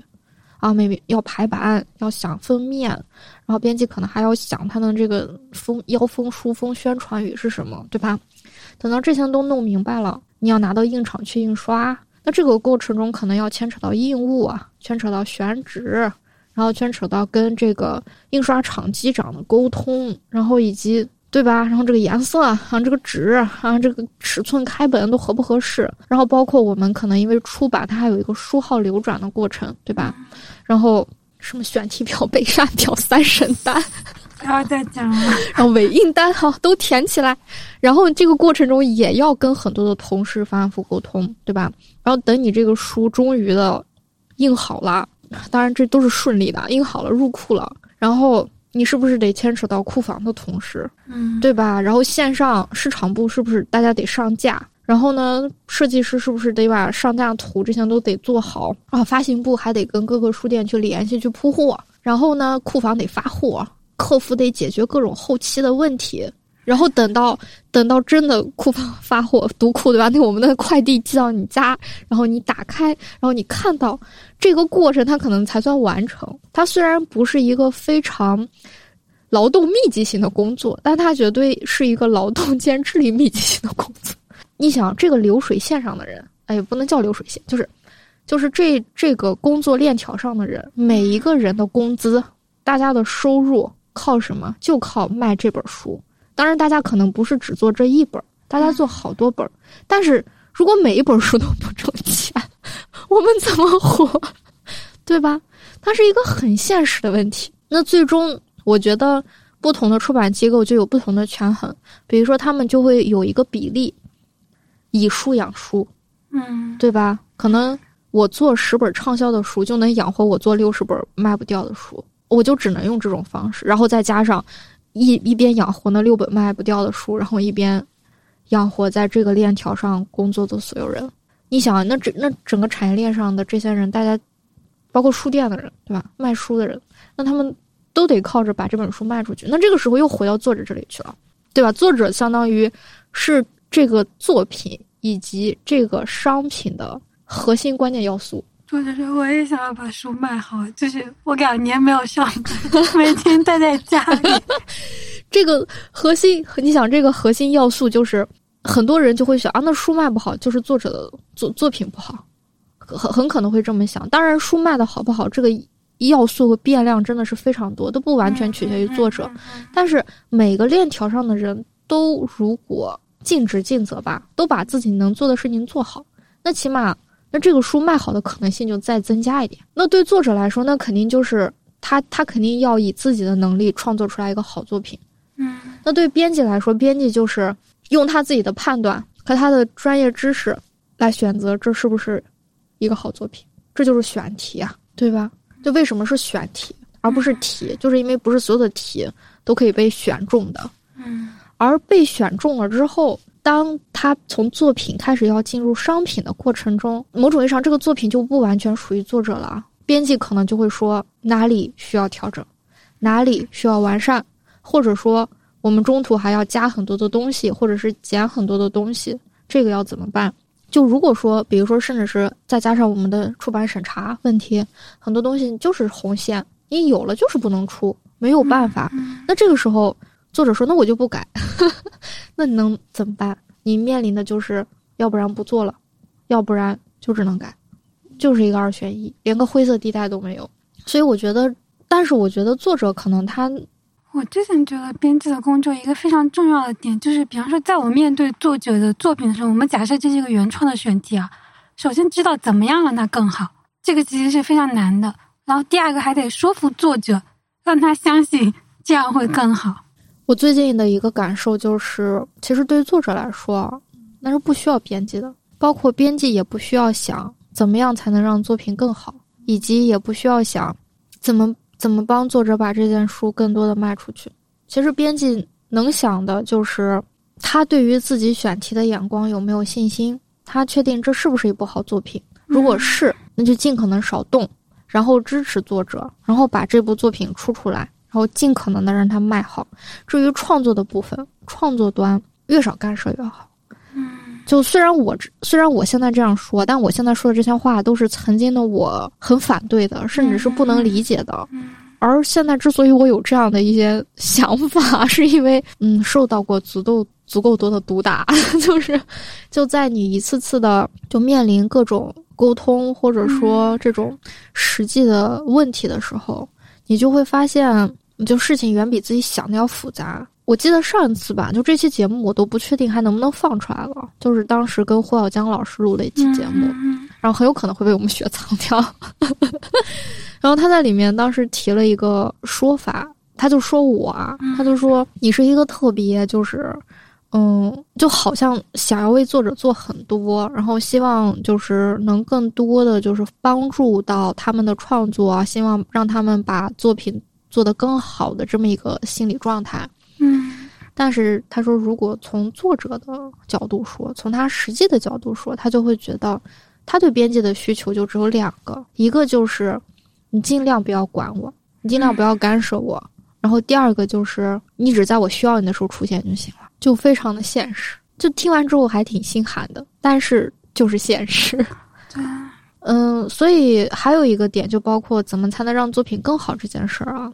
就之前呃，我就把我们这个明阿星同学的例子拿出来讲一下。就之前有一天晚上和阿星聊天，然后他当时就提到一个事儿，他说如果作者先给了编辑一个方案，就给了一个 A 方案。然后呢，比如说完成度是百分之七十，然后之后呢，他又给了编辑一个 B 方案，完成度是百分之三十。这个时候，编辑的思维就是说 A 和 B 里选一个，对吧？尤其是 A 方案也不错，而且完成到了百分之七十，编辑很有可能就希望他按照 A 方案的方式就继续去做下去，对吧？然后对编辑来说，就是我要让他完成，这是一个项目，这是一件事情，它要落地的，它迟早要变成商品流入市场的。嗯，但是对作者来说，他之所以突然间提了 B 方案给编辑，就是因为他觉得 A 方案不行，不然我就不会提 B 方案了。是因为我把我自己否定了，我在进行了一种自我的诘问和否定之后，我给了你 B 方案。但是 B 方案它只是一个点子，它还不够成熟，所以我给你的目的不是让你在 A 和 B 里挑一个，而是希望你可以跟我讨论一下，我们怎么才能让 B 方案更成熟一点。就沿着 B 的路走下去，对，甚至是都不是 B，甚至是你可以在 A 和 B 之外告诉我一个 C 的可能性。但是，但这其实就是一种创作的方式，因为创作某种意义上，你看着它是飘忽的，创作它是没有框架的，它是它是不受局限的，就是我只要能想到更好的，我就要把我现在的这个否定掉，或者说我要找到一种更好的方式吧。但是对编辑来说，你总得在一个点上让它停下来。他不能永无止境的想下去，他也不能永无止境的在各种各样的方案之间游移纠结。嗯，他必须要有一个答案，他必须要有一个前进的方向，而不是沉浸在那种创作的这种纠结、快乐和迷醉里，这是很不一样的。但是吧，编辑和作者都是人嘛，然后可能作为两个人来说，那彼此的除了立场、目的、身份。和处境不一样以外，其实世界观也非常的，三观也非常不一样。就比如说，大家的价值观很可能就会不一样。比如说，作者认为的好作品跟编辑认为的好作品就不是一个东西。再比如说，作者认为重要的事情和编辑认为重要的事情，它就不一样。可能编辑认为重要的事情，我们就要按照一个方向让这件事情推进和落地。但是对编辑来说，哦，但对作者来说，可能就是让我再想一想啊，让我再沉浸一下。让我在各种方案之间再迷醉一下，那这时候对编辑来说，这就，嗯，你就会催稿啊。那编辑作者就说你催，对吧？就会面临各种各样的这种不同，甚至是当作者自己还不够成熟的时候，他很有可能会被编辑的说法或者是编辑的一些这种观点带着走，嗯，对吧？嗯嗯，说啊，然后作者就会有一些妥协，然后来。达成编辑的这种意愿，但是如果它是一个喜剧的话，就是作者发现，哎，其实编辑这个方法挺对的，自己也挺喜欢，很适合自己。但他如果是个悲剧的话，就是作者发现编辑说的其实真的不适合自己，而编辑说我适合，我有幽默感，我要发挥自己的幽默和趣味。最后他，最后我发现我这条路我走不下去。嗯，或者是编辑说啊，让我妥协一点，然后来做一些市场喜欢的东西，结果我做了，结果市场也并没有喜欢，我又妥协了，我什么都没得到。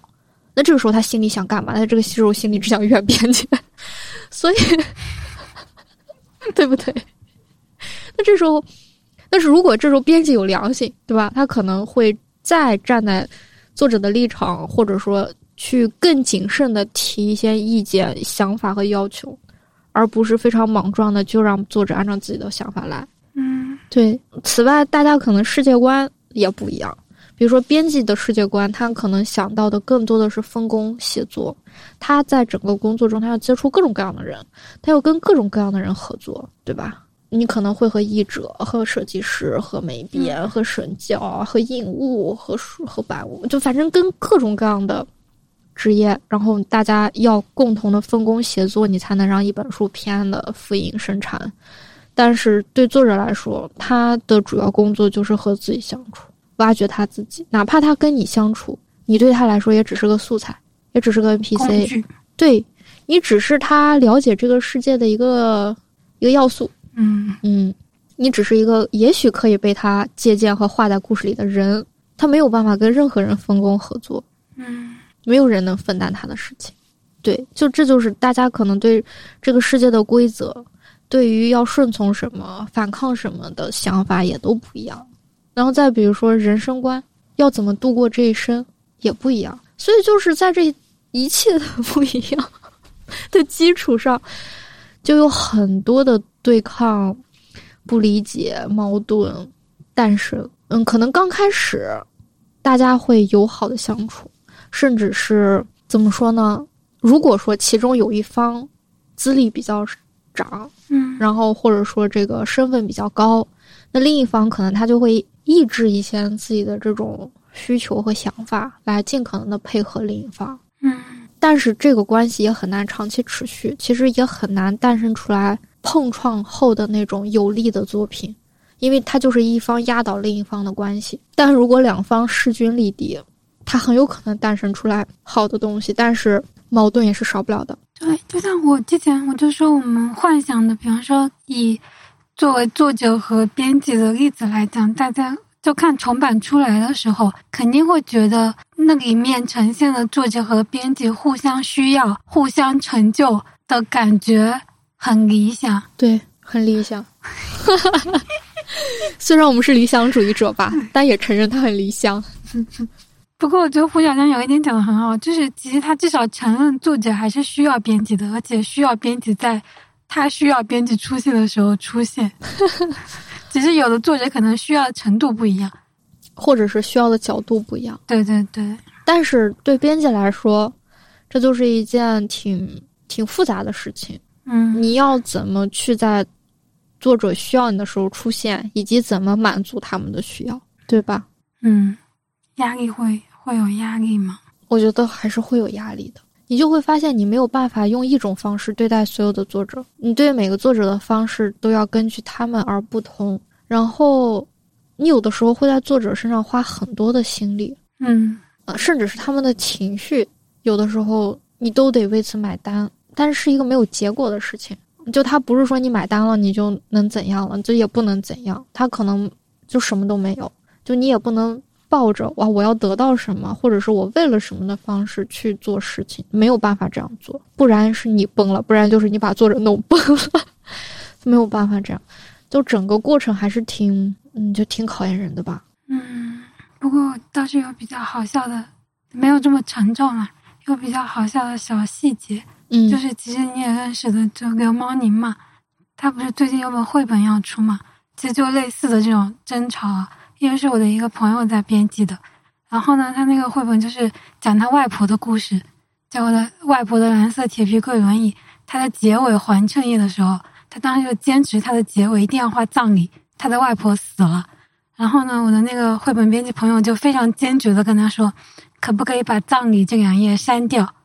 因为小朋友可能不喜欢 看一个绘本，讲一个小男孩和外婆非常温馨的故事，最后一页是外婆死掉了，而且这个其实跟主线完全没有关系，删掉也不影响。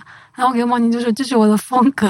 ”对，就是我就一定要在最后两页放一个这么超度的这这个事情，然后就围绕着这个发生了争执。嗯，然后但是可能唯一的一个前提就是没办法，就是作者的书，就最后这本书的封面。说的是作者的名字，这是他的作品，读者也会就好像说，读者第一反应这个书不好看，我是骂作者，对。对，就读者看，就编辑在这个过程中其实是不会被读者察觉到的，就一直是就幕后嘛，对，相对来说责任和压力可能会，当然还是作者承担的比较多了，嗯，是在我不做编辑之后，我觉得。编辑的工作 真是太不容易了。那你现在还想回来做编辑吗？我现在就嗯，感觉在犹豫，就是因为 还犹豫。不当编辑真是太开心了。不当编辑之后就没有尾印单，就你刚才说那些长长的什么尾印单、三审三教书号什么什么，全部都没有了。就是就这么一个编辑，辛辛苦苦把书做出来，然后你只要翻开来看就好了，好开心啊！还可以随意点评。确实是这样的，就我有时候也在想，就我最近其实也开始把自己曾经因为工作的忙碌而丢掉的一些，就一些我自己对我来说重要的兴趣，或者说滋养我创造力的一些东西，又捡起来了。比如说画画，我想看你的画，以以后给你看。就我以前有段时间还挺喜欢给同事画画的啊。就画一个他送给他这样子。我也很喜欢干过这种事情，喜欢画的人都干这个事儿。对，然后对方把你的画当头像了，你就会觉得啊，好开心。是的，就是因为那时候工作太忙了，然后我就基本上把所有的重心都移在工作上，然后移在慢编史上。嗯，但是移过来之后，你就会发现，当作者跟你跟你说你又不创作，或者说你不懂创作。或者说这就是我的风格，我有作为创作者的坚持的时候，你发现你无可辩驳。他说的对，但是你又总觉得哪里不对劲儿，有问题，不然你不会这么的难受、有压力，或者说希望去再跟他讨论。所以我觉得，我把这些培养我创造力的东西又捡回来之后，第一个就是你整个人比之前要快乐了许多。真的，就每天只想工作，真的是一件压力非常大，然后也很痛苦的事。嗯嗯，你要对你要想这书对吧？这书号怎么还批不下来？然后你要想着这版权编号怎么也还批不下来？嗯，然后你想着这个三审什么时候能回来？然后想着终审什么时候又回来？日方监修会不会有问题？设计师为什么又脱稿？这这一切都弄好了以后，想到哇，印刷的时候会不会颜色不对？啊，或者说这个纸怎么还没调过来？已经上架的时候在修改各种错，甚至是啊，这个书居然这么辛苦，但它卖卖不了多少，就每天守着看读者评论，真的太痛苦了。这种事情，就所以我觉得就是把自己一部分的时间就是解放出来，做一些就能给自己带来快乐的事情吧，然后培养创造力的事情。想一想，我大学学的专业还是还是跟。还是大学学的什么？我大学学的专业叫媒体创意，所以你就可想而知，我干了一个 令令我难过的工作，就是，所以我觉得，为什么编辑工作会令人难过呢？就是我刚才提到的那些。对，因为之前我上一次其实就是在漫编史的发布会上，我记得你说在当这句话，我一直记在脑子里，说 在成为漫画编辑之前。我其实算得上是一个快乐的人，对。然后我听了觉得好好伤感啊！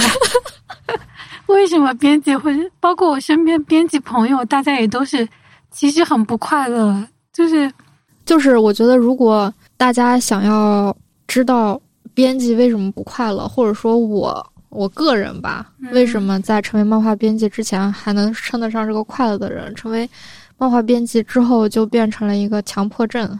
啊，一个完美主义者，然后一个细节控，一个偏执狂。嗯，大家可以听一听之前的一期节目，然后叫做《慢边史》是怎么成为慢边史的，好像是叫这个名字吧。嗯，就是就我在里面就有讲到自己的一个变化的过程，以及在做慢边史的这几年里，因为你怎么说呢，就是你面临的不开心的事情比开心的事情多。然后你面临的困难比你能想到的方法多，你面临的压力比你能承受的压力大的时候，你其实是挺难快乐的。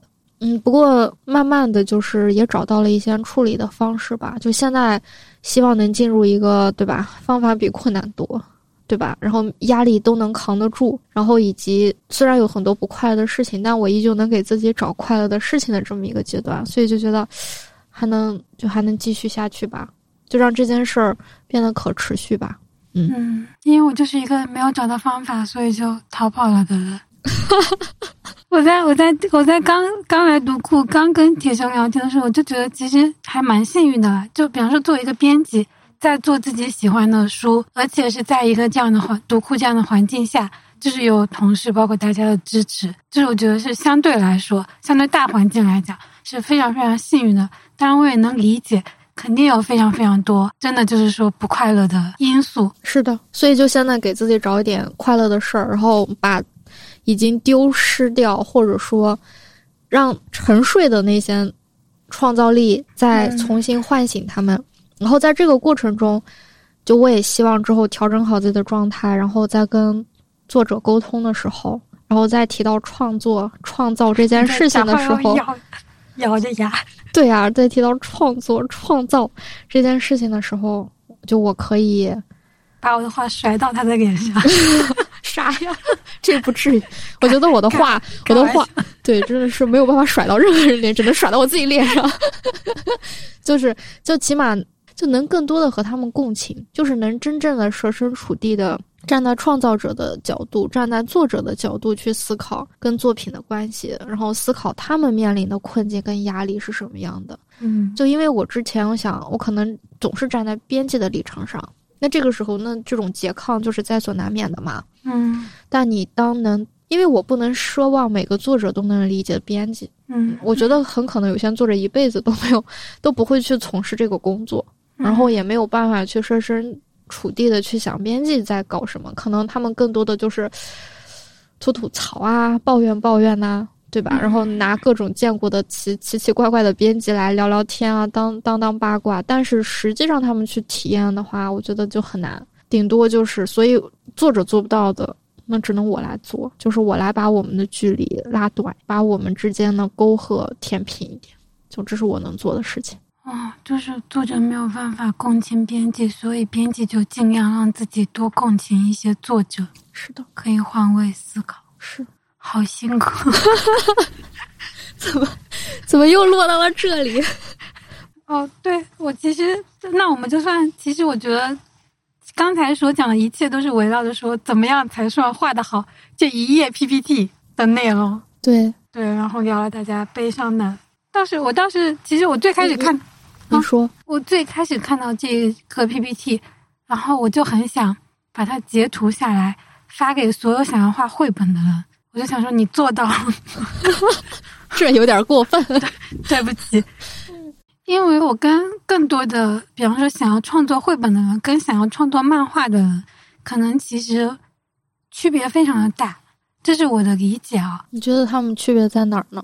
就是我在当绘本编辑的时候，我感觉大家对于画的好这个事情，首先没有一个这么清楚的认识，其次有一个基本的误解，嗯，就比方说及格线在哪里。就我觉得很多想要画绘本的人，他们可能都忽略了忽略了基本功，他们不觉得绘画人绘画人的神情和动作是非常重要的事情。这就是有的人他可能是插画家，他用各种各样的，就比方说一个绘本作者向我介绍他的作品，他会告诉我说我用了多么高级的材料，用了多么复杂的技法，我也听不懂。比方说，就是达成了一个非常神奇的、没有人达成过的效果，然后我就想说啊，所以呢，就讲了一个什么故事呢？然后我看你的画，我看看不明白啊，就是我看不懂，我也不知道好不好看，但是我也不知道是要表达什么东西。就我觉得好像大家最基本的，你能不能用你的角色讲述完你的故事的这个基本能力，其实很多人是忽略的。我觉得可能是因为绘本教育更多的跟艺术这这一类的挂钩。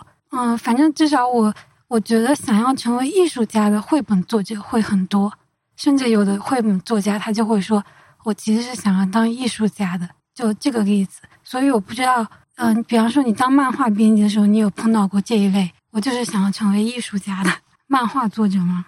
有啊，也有吗？有啊，而且还不少呢，我我以为没有呢。有呢，啊不少呢。而且就是就是画漫画的时候啊，他们是完全不会考虑看的人的，他们只嗯考虑自我表达，然后只考虑自己的表达是不是符合他们对于一些创作标准或者说理念的达成，他们只关心这个。我的感受咋说呀，就还挺复杂的。嗯，像我，比方说，我举个例子，我给一些绘本作者，我会独角库有一本绘本叫《南极北极历险记》，我会跟他们说，其实这个画的很好啊，就两只企鹅，小企鹅画的栩栩如生，对吧？每一页你都非常清楚的看到这两只小企鹅在哪，在干什么，是什么心情。然后他们就觉得说，这就简笔画啊，就这种画都能拿来做绘本吗？我画的比这个高级多了。但是，就我觉得啊，就如果它只是一幅插画的话，嗯，我觉得插画它可能在这种造型性啊，然后艺术性啊、材料上的探索，嗯，我觉得是 OK 的。嗯，但是如果是绘本嗯或者是漫画，我觉得你有一个很主要的职责，就是你要叙事。如果你不叙，如果如果你放弃叙事，我觉得可能对于像我们这样的大众出版物来说啊，叙事是一个非常常见也很必要的一种形式。就如果你不选择叙事，那你就只是想要做一些尝试实验，然后做一些新奇的表达，我觉得也可以。就对创作者来说，这个是完全可以的。但是就不要想，就不要想着它可能会成为大众出版物了，因为它、嗯它它没有这个要素，就它不具备这个要素。嗯，它对你自己，或者是对于这些同样做创作的人，或者是一部分爱好者来说，它是很有价值的。但是它对于大多数人来说就没有啥意义。大家可能需要的不是这个，这个只是你们需要。我觉得是这种感觉。可能我觉得编辑可能一方面他要考虑到作者的表达，另外一方面确实是你要考虑到读者需要什么，因为我们，因为我们也是读者的仆人啊。对对，如果如果如果每个编辑都说啊，我就只做自己喜欢的书，我就只做自己感兴趣的书，嗯，怎么说呢？可能有些人会乐观的想，那挺好啊，那每个编辑做的书肯定是丰富百态、花样百出，大家都可以从中找到自己喜欢的。我说其实不是的，因为你知道，咱们国家的出版行业的从业人员就不多，编辑其实也没有那么多。那如果这些编辑只做自己喜欢的书，那他们可能能不能满足全中国三亿人的阅读需求都是个问题，更不要说再更多数的人了。所以编辑他可以做一些自己喜欢的东西，但是他更多的也要考虑到，虽然他可能不是完全的喜欢，但是依旧被更多的人需要和重要的书。嗯，这是他们的工作。嗯嗯。然后就是就着这一点啊，就是说还是说画的好这个事情，因为我记得之前最早跟跟你聊天的时候，你也提到过，有的插画师他可能更像做模特，但是绘本作者就像叙事需要的是演员。对，对我之前可能跟作者沟通的时候也碰到过非常具体的类似的情况，就是我甚至还拿这个给他举例子，就是可能我跟一个经常画商业插画。然后也有蛮多粉丝的一个作者合作，然后呢，他交上来的稿子非常漂亮，就真的很好看。然后每一页都像非常精致的布景，然后一个主角在这里，一个主角在那里，但是我感受不到情绪，也感受不到连贯。就我甚至希望他画的敷衍一些。然后我当时还有跟他举个例子，我说，我觉得就好像我们看演员演戏的时候，就一些演员可能他就长相不是我们通常认为的帅，或者说好看。但是他能够承载那个角色，能够将这个角色的喜怒哀乐传递到你的观作为观众的那个心里面，所以作为观众其实看的是这个。而有的演员可能就是因为长得太好看了，嗯，所以在每一个镜头下都太在意我好不好看，我姿态怎么样，反而让观众觉得非常的僵硬，而没有办法共情他扮演的那个角色。对，所以在绘本还是漫画创作里面，我觉得这好像也是非常相通的一点。嗯，然后，但是，当然，一个演就跟一个演员要琢磨怎么把这个戏演好，对于演员来讲，可能也是非常困难的。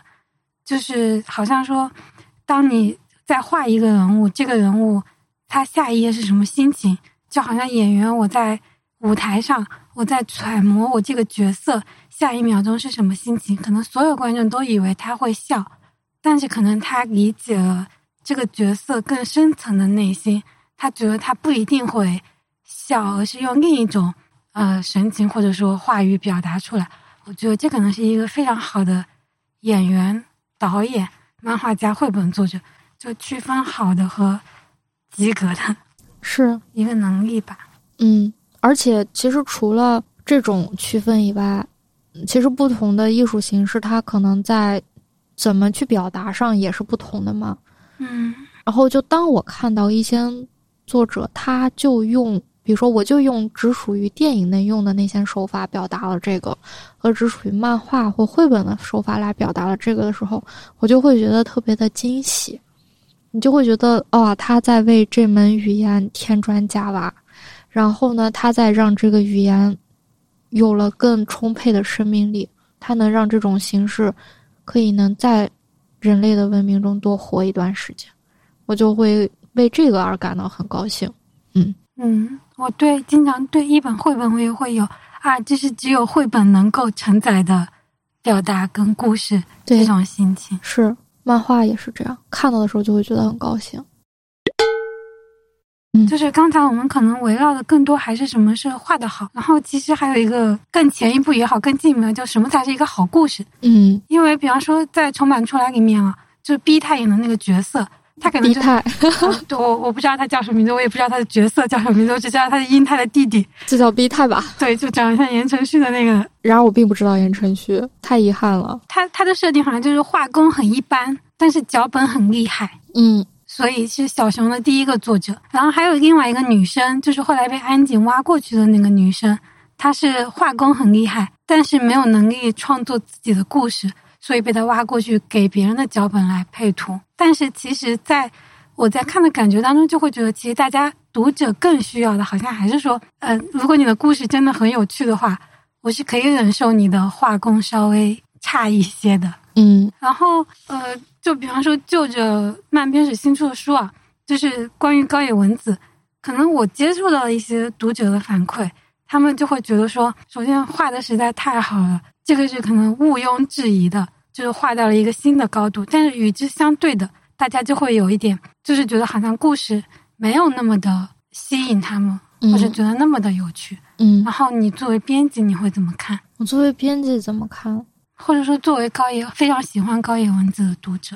我的感觉就是还挺高兴的，就是我觉得很高兴的一点就是，嗯，读者是非常清醒的，就是因为读者他其实是有自己的判断跟理解在里面的，然后从自己实际的感受来去做一个他认为中肯的评价。我觉得对于编辑来说，收到这样的评论什么的，是一件高兴的事情，无论它好还是不好。而且还有一种鞭策和激励在里面，就是你能更加的了解大家是怎么去对待这些作品的，然后大家的这种审美倾向和思维方式是什么样子的。比如说像做大众嘛，就比如说做大众出版物，你嗯肯定还是，比如说像我们的首印量就都是几千，对吧？有的时候甚至是一万起。那在这种基础上，那我们必定要考虑到很多的因素，而不能只是想着我喜欢什么就出什么，或者是作者画什么就出什么，那肯定不是这么简单的。嗯所以我觉得像这种实验性的和这种探索类型的漫画作品，或者说这样子的书，大众出版物里它就会比较少有，因为真正需要他们的人不多，他们可能只能在这种具体的圈子或者是非常专业的这些人群里流传。而第二个，所以我觉得像高野文子，就我之所以会做高野文子书，就是因为我觉得高野文子作品它不属于这一类，就它不是这种探索和实验性的作品，它是一个非常成熟的可以被商品化的作品。嗯，但是为什么高野文子的这个作品，它跟我们常见的那种大家看到的那种啊，这个故事很好啊，它很吸引我啊，这样子的作品有点区别，就是因为我觉得，就是大家对故事的理解不一样。比如说，我觉得故事呢，其实就是人类接收信息和去理解一些道理的一个非常非常古老的一种逻辑或思维方式。所以人类从以前就喜欢听故事，以前是围着篝火听故事，对吧？现在可能是打开手机听故事，反正就都是听故事，就是因为这是我们去接受这个世界的一个很直接的，而且非常生动的一个一个方式。所以好的故事就很吸引人。然后我那时候在想，什么才是故事？就故事是什么？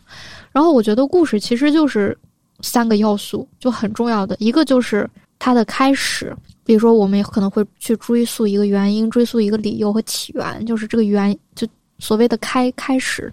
然后呢，可能它还会有一些矛盾冲突，然后它里面有一些东西，然后这些矛盾冲突可能就是我们去感知，然后去学习的这么一个过程。这个东西很对很多人来说，它很重要，它是也有价值的。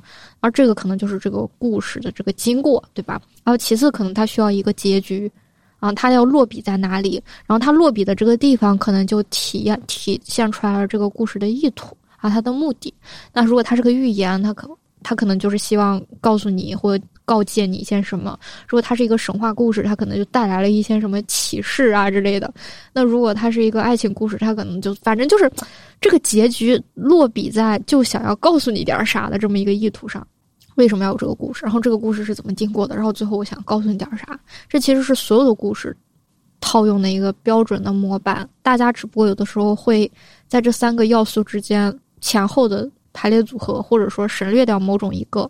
但是如果你要讲一个在大部分人眼里成立的东西，就是你这三要素必须得有，就缺一不可。然后以及，我觉得这其实也就是一种文学叙事，甚至是你你或者说它是小说叙事，它是一种很标准的小说叙事。但是像高野文子的作品，它其实不是这种典型的故事和小说叙事的东西，它某种意义上可能大家就不不是很习惯这种讲述事件或者是呈现情绪或者是情感的方法。不管是高野文子想传达的是一种情绪，还是一种经验，或者一种智慧，还是一种情感，但是他讲述的这些方式可能不是大家习惯的。比如说，他不会去讲原因，他他也他里面甚至是也没有非常强烈的冲突和矛盾，就比较少。然后再比如说，他甚至是有些故事就没有一个结局，就他没有结局，就基本都是开放式的，或者就戛然而止了，然后就会让大家觉得，咦，就是困惑。他为什么要讲这个？或者是我从中得到了什么？就困惑，就是可能会进入这种模式。所以我的感受就是，就不要习惯性的把所有的漫画都当做故事漫画去读。我觉得高野文子的漫画其实它就更像是我们的生活和情绪流动的本身，然后以及通过他的漫画语言和他的叙事方式给你带来一种体验，可能更像是散文或者说诗歌。或者说是游记，或者是情绪记述的一种表达，它是这样子的一种东西，而不是一个故事。或者说，它里面也有一些情节、人物和有一些矛盾，但是它都是非常，就它它不是那么明显，它不是那种明显型，不是像海龟线这种明显型的，它很浅的在那里流动着。嗯，而很多人呢，他可能不太习惯用这种方式接受信息，他还是希望。更明面上一点，你就告诉我怎么了，你就告诉我他们最终什么结果。可能他们想要的是这个东西，但对高野文子来说，他比如说吧，像高野文子就那个一根棒里面的一根棒里面的第三个故事《巴士站四点见》，这个故事就是一个非常典型的意识流，就他坐在车上，然后去见他的，你可以认为是未婚夫，嗯，就也许两个人之前见过一面。但是还不是很熟，因为在那个年代，所以可能没见几面，也许觉得还合适，于是也就定亲了，是这样一种情况。所以他他在去见他未婚夫的时候，他是很紧张的，然后他的这种紧张就体现在了他要不停的转移自己的注意力，然后不停的发散，然后不停的联想，然后高野文子就把他的这一系列的联想都画出来了。就比如说他在想的时候，就在那想啊，这是买了几个泡芙，然后我要吃今天吃几个，明天他们留一个。然后想泡芙，想着想着又联想到他前面坐的那个人衣服上的那个格子，就相当于被小猪推出来的砖头。然后后面就觉得哎呀这样不行，我怎么能想这样的东西？然后结果打了个哈欠，然后打哈欠的时候啊，我为什么要在这种时候打哈欠？然后在打哈欠的过程中又在那想哦，他去按了对方家的门铃，对方把门开开说。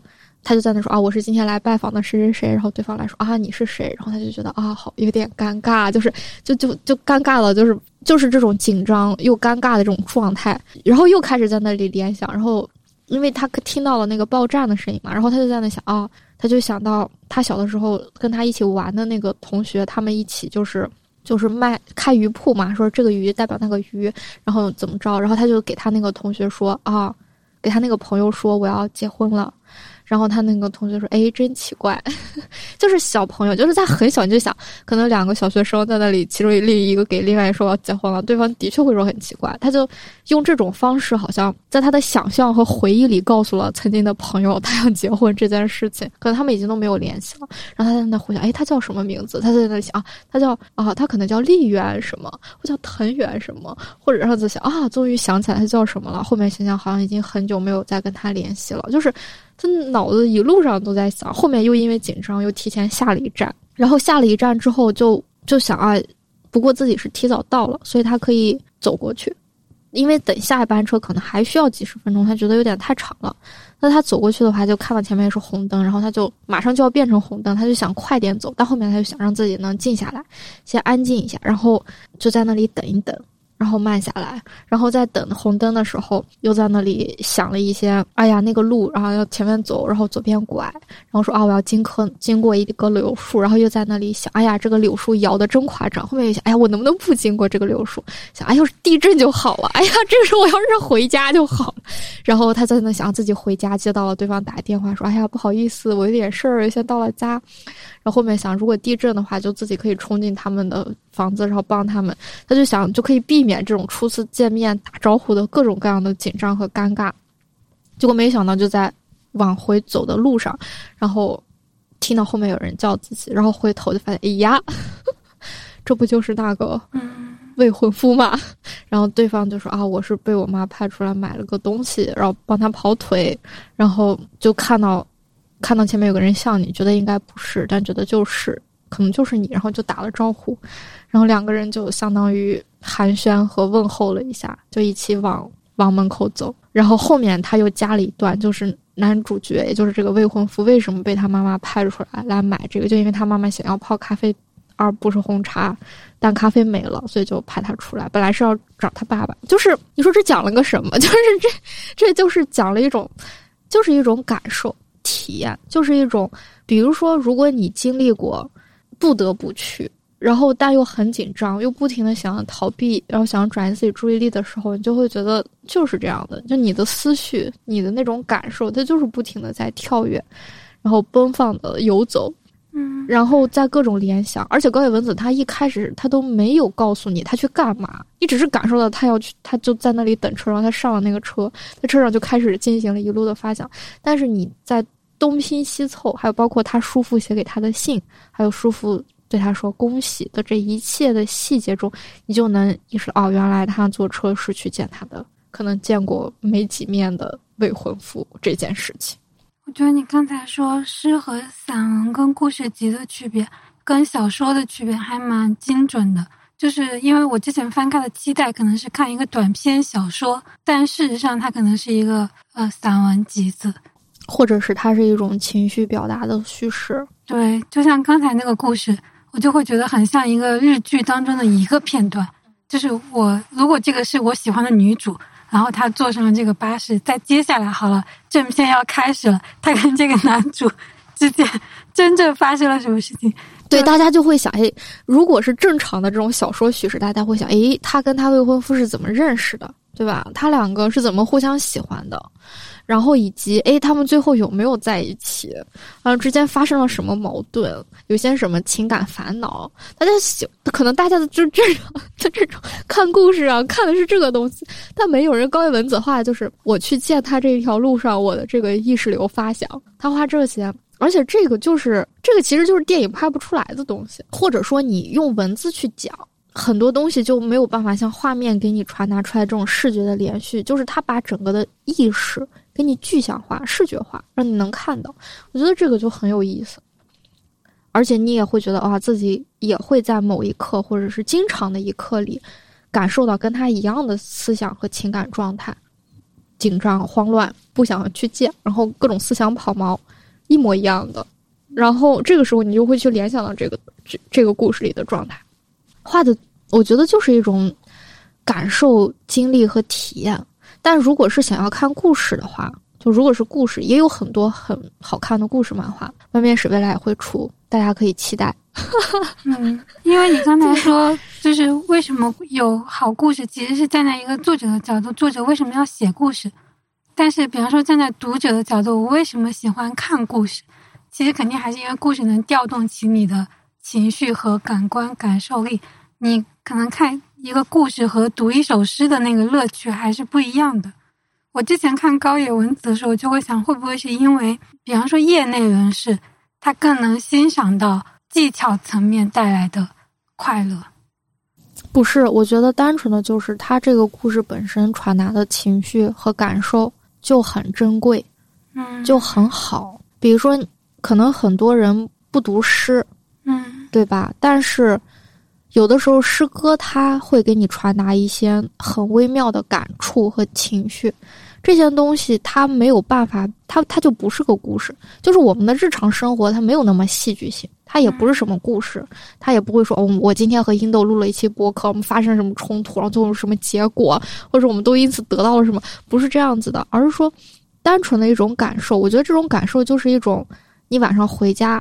然后你你看到今天的夕阳很好看，或者是你坐在公车上，然后你把窗户滑下来，然后发现外面刚好划过去一只鸟，就是这样的东西。就这种东西，就是我觉得就是一些日常生活中就很动人也很美好的一些瞬间、一些触感，然后他们堆积成了我们的情绪，然后精神状态，然后以及影响或者说潜移默化的让我们做着一些判断和选择。我觉得它是这样子的一种东西，它不是像而而小说，你可以认为它是一种更完整，它是一种更完整的想要达到一个目的的，然后想要进行一个。某种意义上，就是他想给你完整的演绎你的一生，或者是 演绎你的大半生的一个一个东西。但是这些，它更多的就是你生命中的一瞬一个部分。但它，我觉得都是很重要的。比如说你在睡前，然后你洗完澡很舒服，然后躺在那里把台灯打开，然后开始翻看一本书，或者说你点上了自己喜欢的线香，然后。刚好又接到你好久不联系朋友的电话，然后你一边闻着那个香气，然后一边听着他的声音，就是这些东西，它都不是续，它都不是小说，或者说是这种有情节的东西，它就是一种活着的状态。但是这种状态是一种美好的，能触发你很多毛孔和精神突触的东西。嗯，我觉得它是这样子的东西。嗯，我。理解了，就像小说语言和虽然都是文字，但是小说语言和诗歌语言其实完全两种质地的语言，然后需要的也是读者在阅读的时候也是完全不同的。比方说你在读诗歌的时候，虽然那很简短，但是你可能需要调动更多的感官，你开启的是另外的东西。就我觉得一个人啊，他身上就相当于。他有很多的开关等着被开启，就是他可以感受到很多的东西。然后，比如说诗歌可能开启的是这个部分，小说是那个部分。如果你去现场看舞台剧啊，看歌舞剧，那他可能冲击的又是另外一个感官。然后，如果你去看一场非常漂亮的装置艺术，然后甚至是你跟朋友一起去爬山啊，或者说你们一起去滑雪，我觉得它开启的都是不一样的东西。我觉得一个人对一个人来说。直接的体验和这种通过想象和逻辑的间接的体验，都是很就都是很美好的。就是一定要去增加拓展这样的体验。我觉得就是 活一辈子就是不够的，就是你可以通过各种各样的方式去延展自己的生命。我觉得，我觉得我我觉得艺术就是包括体验，它就是这样一种存在。嗯。啊，我还有最最最最最后一个非常想聊的问题，其实也是刚才我们提到的一个词，就是文学性。嗯，这是我之前也有困扰我的一个问题，因为我在做绘本的时候，我也会思考，我想要做的是能够就是能够称之为儿童文学的绘本和大众绘本、通俗绘本它们之间的区别，包括那个界限到底在哪里。然后就我理解的慢编史，我之前会觉得慢编史的选品。可能就会相对来说更侧重于有文学性的漫画。嗯，一个非常典型的，比方说现在大家理解的漫画，很多可能都是条漫、网络漫画。然后前段时间我疯狂上头的，我不知道你有没有看过，就是河山鸭嘛那个为你着迷。就是一本 BL 漫画，真的，我发现走哪儿都逃不过别人跟我聊 BL 漫画。我从我在那之前从来没有看过 BL 漫画，但是在我看完一本之后，我觉得实在太好看了。当然当然，我也承认，就是他们非常的有意思，但是可能相对来说不是我心中认为的具有文学性的作品。所以我也会想知道，我们如果你是如何判断文学性的？你会有这个想法和意识吗？那我要反问你，你对文学性的定义是什么？嗯，因为我自己可能是因为我专业的原因啊。你什么专业？我我本科和研究生都是学文学的，太可怕了！你这个专业原因有点太强了，有有点有点可怕。就是，然后当时其实很有意思，就是那个时候我们上研究生上课的时候，然后我们的老师他就给我们。讲，他首先他先界定什么是虚构，什么是非虚构。嗯，他说非虚构是描绘这个世界是什么样子，而虚构是描绘这个世界可能是什么样子。嗯，然后呢，我后来自己对于文学性的理解啊，是在我看到就是马丁斯科塞斯，他不是好像前几年的时候，他批判漫威电影。嗯，对，他说漫威电影根本就不能称之为电影。然后那个时候又开始玩概念了。对，但他说的那段话完全定义了我心中对文学的理解。我后来把这段话，我的作就作者可能因此很讨厌我，就是我经常把这段话发给他们，发发给他们。他说的电影是什么？电影讲的是启示，美学、情感和精神上的启示，讲的是角色人的复杂性和他们充满反差，有时甚至自相矛盾的本性。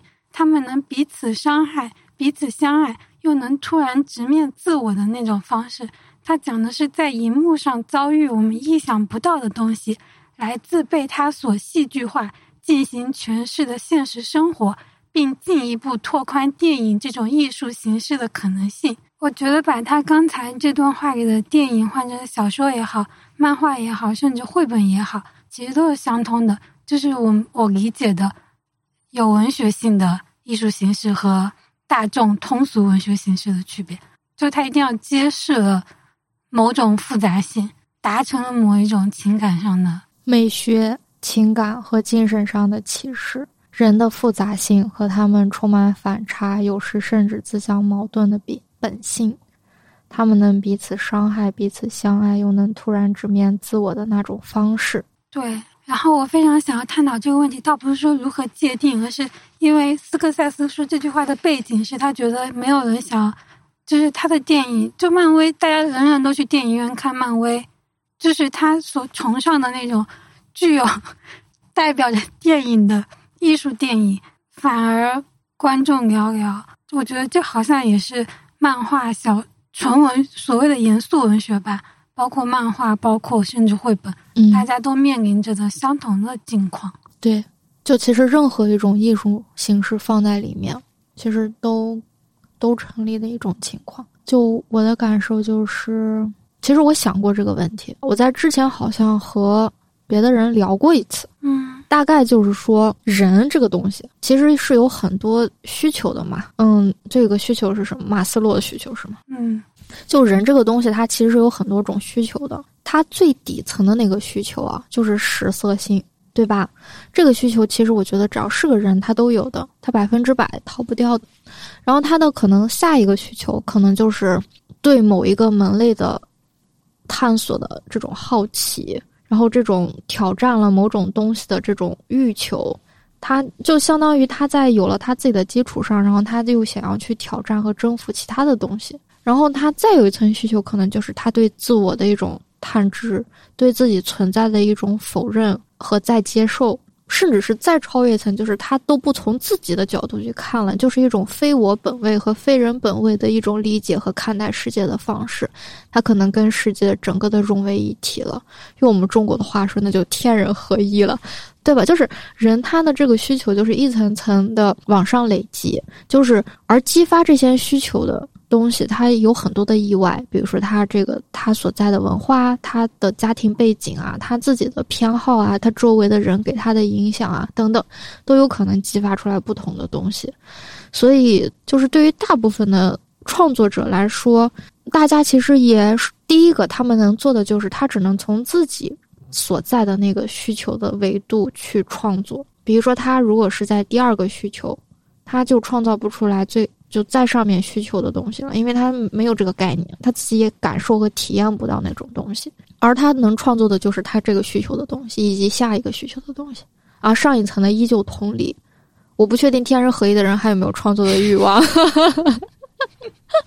就是就是，所以我的感受就是，呃，最下面这一层东西，你就可以说大部分人都会看的，你可以认为它就是。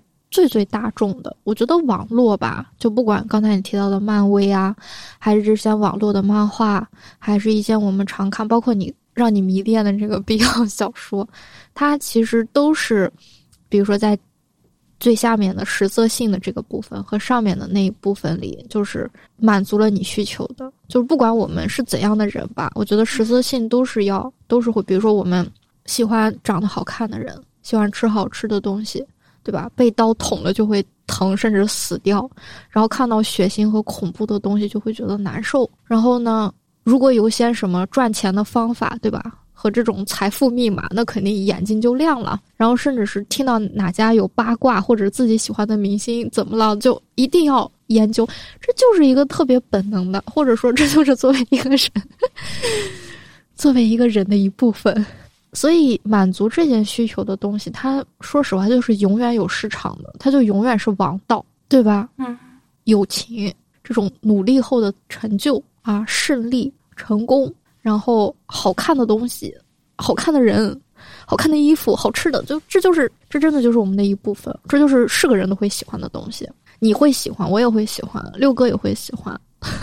六哥会喜欢吗？喜欢，会喜欢。但是六哥有他喜欢的门类啊，但肯定也是有的。就是，所以我觉得，如果一个创作者他从商业的角度来考虑啊，那我肯定是要满足大部分人的需求，我这个东西才有的赚，我的商业价值某种意义上才更高，嗯，对吧？嗯，你想，我我我的这个书啊，我的这个电影或我这种题材的这个东西，我拿给谁看，谁都会觉得哎有点意思，有点心动啊，激发出来了我内心原始的欲求，对吧？那他肯定就好卖啊。就肯定看的人多啊，有更多的人愿意为他买单啊。但是再往上走，对吧？这种探索自我、诘问我是否存在，我存不存在，然后这种哲学上的问题，然后跟我和世界的关系这种问题，可能关心的人就少了，就没有那么多人会关心这个事儿。大部分人也许没有契机，也许没有精力啊，也许没有兴趣。不管怎么着，他们不关心。那这样的作品也有，但是这样的作品的受众天然也就小了。很多人的人可能就不会去看了。如果你是探讨这个讲这个的话，那再往上一层，对吧？甚至是跳脱出来了，超越人这个概念啊，我去探讨非人之外的东西，我用非人的视角，超越人类社会的去探索宇宙的奥秘，哈，探探索探索地球，然后探索其他的生命，然后甚至是探索非生命的东西，去发现他们的美，发现他们的那些，发现他们的欲求。大家会说，哎，我连我我连饭都吃不饱，为什么关心这个？对吧？或者说，或者说，我就只关心，对吧？我就只关心我这个月工资能不能拿到啊！我就只关心我今天晚上回家有没有地方住，你就只关心今天晚上下班堵不堵车，我就只关心这个。如果你给我讲怎么能让我不堵车啊，怎么能让我心情好，怎么能哄我男朋友开心啊，怎么能哄我女朋友开心，或者说怎么能跟我爸妈相处好啊，怎么能在我二姨妈过生日的时候不去他们家，我就我我就我就看。真的，就人这个东西，其实没有自己想象的那么那么高级。就大家都很，大家都动物嘛。然后，所以就是天然的，它就也受众少。就像你说的这种曲高和寡的东西，它它与其说是曲高和寡，不如说它就是人人类需求中被需要的比较少。就说是可能有更少的人需要它，但是他们为什么又存在？就是因为他们被需要。只要是被人类需要的，就总有其他的人会为自己的同类创造出来，满足他们。对，就是花更多的时间、心血、精力，对，创作出来满足他们。就哪怕需要的人很少，但只要有人需要，就会有人去做。我觉得这也是人类社会的可爱之处吧。嗯嗯，就我之前和一个编辑前辈就聊到关于漫画销量这个事儿，就比如说你提到漫编史的文学性，其实其实漫编史的选品，说实话，它不是。就是不是好，不是那么好卖的。它因为什么？因为它并不是满足大部分人需要的东西，没有办法满足大家的食色性，真的非常抱歉。但是我们满足了一些食色性之上的其他的一些需求，但是需要这些东西的人他可能不多，他可能也注定了我们的销量只能这么多，或者说怎样。所以我那段时间也挺困惑的。然后想啊，怎么才能卖得更好啊？怎么能让更多的人喜欢呀？然后后面当时跟那个编辑的前辈聊完以后，对方给我的一个反馈就是说，因为这也是他想过的问题嘛。他就说他的类比就是说，我就只当一个能拍一亿票房的导演，就相当于我这个电影拍出来能卖到一亿票房，可能我就满足了。因为再再票房再低，可能我都没有办法运转和养活这件事情。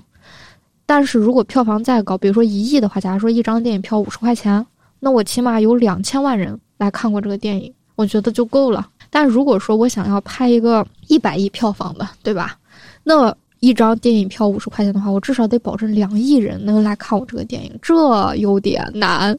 就是可能对对我们来说，我们就只能满足两千万人的需求，我们没有办法满足两亿人的需求。就那两亿人的需求，有别的人去满足，甚至是有更多的人来满足他们。但是这两千万人的需求可能也很重要，但是能满足他们的人或者能满足他们东西并不多。所以我觉得这就是一个选择。我觉得可能漫面史的作品，或者是漫面史的漫画，它也是这样的。就可能我们没有办法去做必要漫画，然后也没有办法去做少年将谱那种，嗯，故事性剧情冲突啊、人物角色等等都非常能符合大家这种王道需求的漫画。我给你搞一个非常帅气的主人公，对吧？我给你搞一段他非常坎坷又挣扎而励志的经历，然后最终他又得到了一个人人都希望他得到，但他又错失，但最终又得到了的东西。我就不信你不爱看，是吧？就是就是这样的，所以就是一种选择了。嗯，对，也许有一天我们真的也做这样的漫画呢，但不太可能。但也许有可能呢，对吧？就是有各种各样的选择，或者说是判断在里面。我觉得漫编史现在就是，如果说需求的金字塔的话，就是中中间偏上的阶段，而中间偏上的人也必然是不多的，就是需要的人不多。那我起码觉得，只要还有人需要，还有人愿意看，那我们就继续做。我觉得可能就是这样一种感受。就如果有一天没有人需要了，没有人看了，那就算了，解散。我我觉得那样会很可怕。就是如果每个人都只想着我要创造有一亿个人来看的电影，那肯定就完蛋了。对你这种想法有意思的地方，就是我那段时间一直都在思考网络漫画这件事情。就是我想把简称叫网漫啊，对应网文。就为什么网络漫画是现在这样一种格局，或者说这样一种题材偏好？什么样的题材偏好呢？我给大家举几个关键词啊，比如说霸道总裁。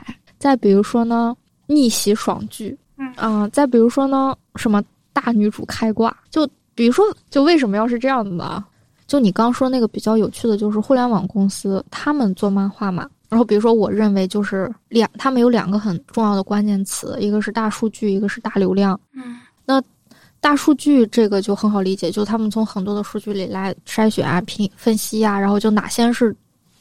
读者们更喜欢的东西，而他们筛选出来的呢，就是这个，就是刚才提到的那些关键词。而为什么他们需要大流量，就是需要满足大多数人的需求，而不是说像我们这种啊，满足一部分人的需求就满足了？是因为他们互联网性质就是，比如说我们一本书卖掉两万本、三万本，我们就觉得还挺不错了。但对他们来说，一个漫画只有两三万的点击，是不是有点不太够？对吧？就是他们觉得，哎，那两三百万这才是正常啊，两三千万啊，我们这才能觉得它有商业价值。相相当于大家的商业模式和变现方式不一样，所以对流量或者说是对数据的概念也不一样。所以他们就觉得，所以他们就要满，我们可能满足两三万人的需求就够了，可能网文就要满网，可能网漫就需要满足。两三百万、两三千万人的需求，而两三千万和两三百万人的需求，就是就是实色性，而漫威也是这个逻辑，嗯，那所以他们就是，嗯，哦，其实就刚才那篇文章的结尾，他也说了，他说，就是马丁斯科塞斯在由衷的感谢王菲，他说王菲也仅仅只有王菲允许我们按照我们想要的方式去拍爱尔兰人。因为这个原因，我对他们永远心存感恩。但是同时，我当然也希望他能在更多的大荧幕上放映更长的时间，拥有更多的上座率。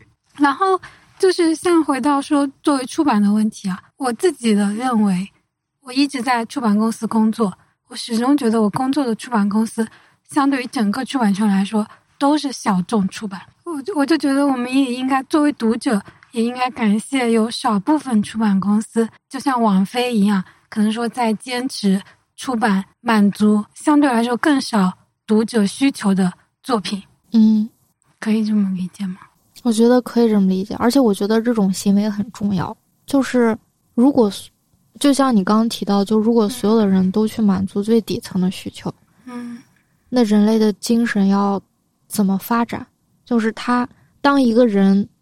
他有了更高的、更大的一些需要的时候，他发现整个社会没有办法满足他，他花再多的钱都没有都没有人给他，那个感受其实挺绝望的。然后还有一个点就是，如果所有的人都看一样的东西，也挺可怕的。我觉得就像现在大家刷抖音，他可能因为他抖音好像有一个，我没有用过抖音啊，我不知道。就它好像有个计算机制，如果这条视频到了一定的热度，几乎每个人打开那个 A P P，都能头条都是那一个，所以大家都在听一样的歌，看着一样的视频。嗯，我觉得很可怕。对我的感受就是从物种多样性的角度讲，人类还是看不一样的东西比较好。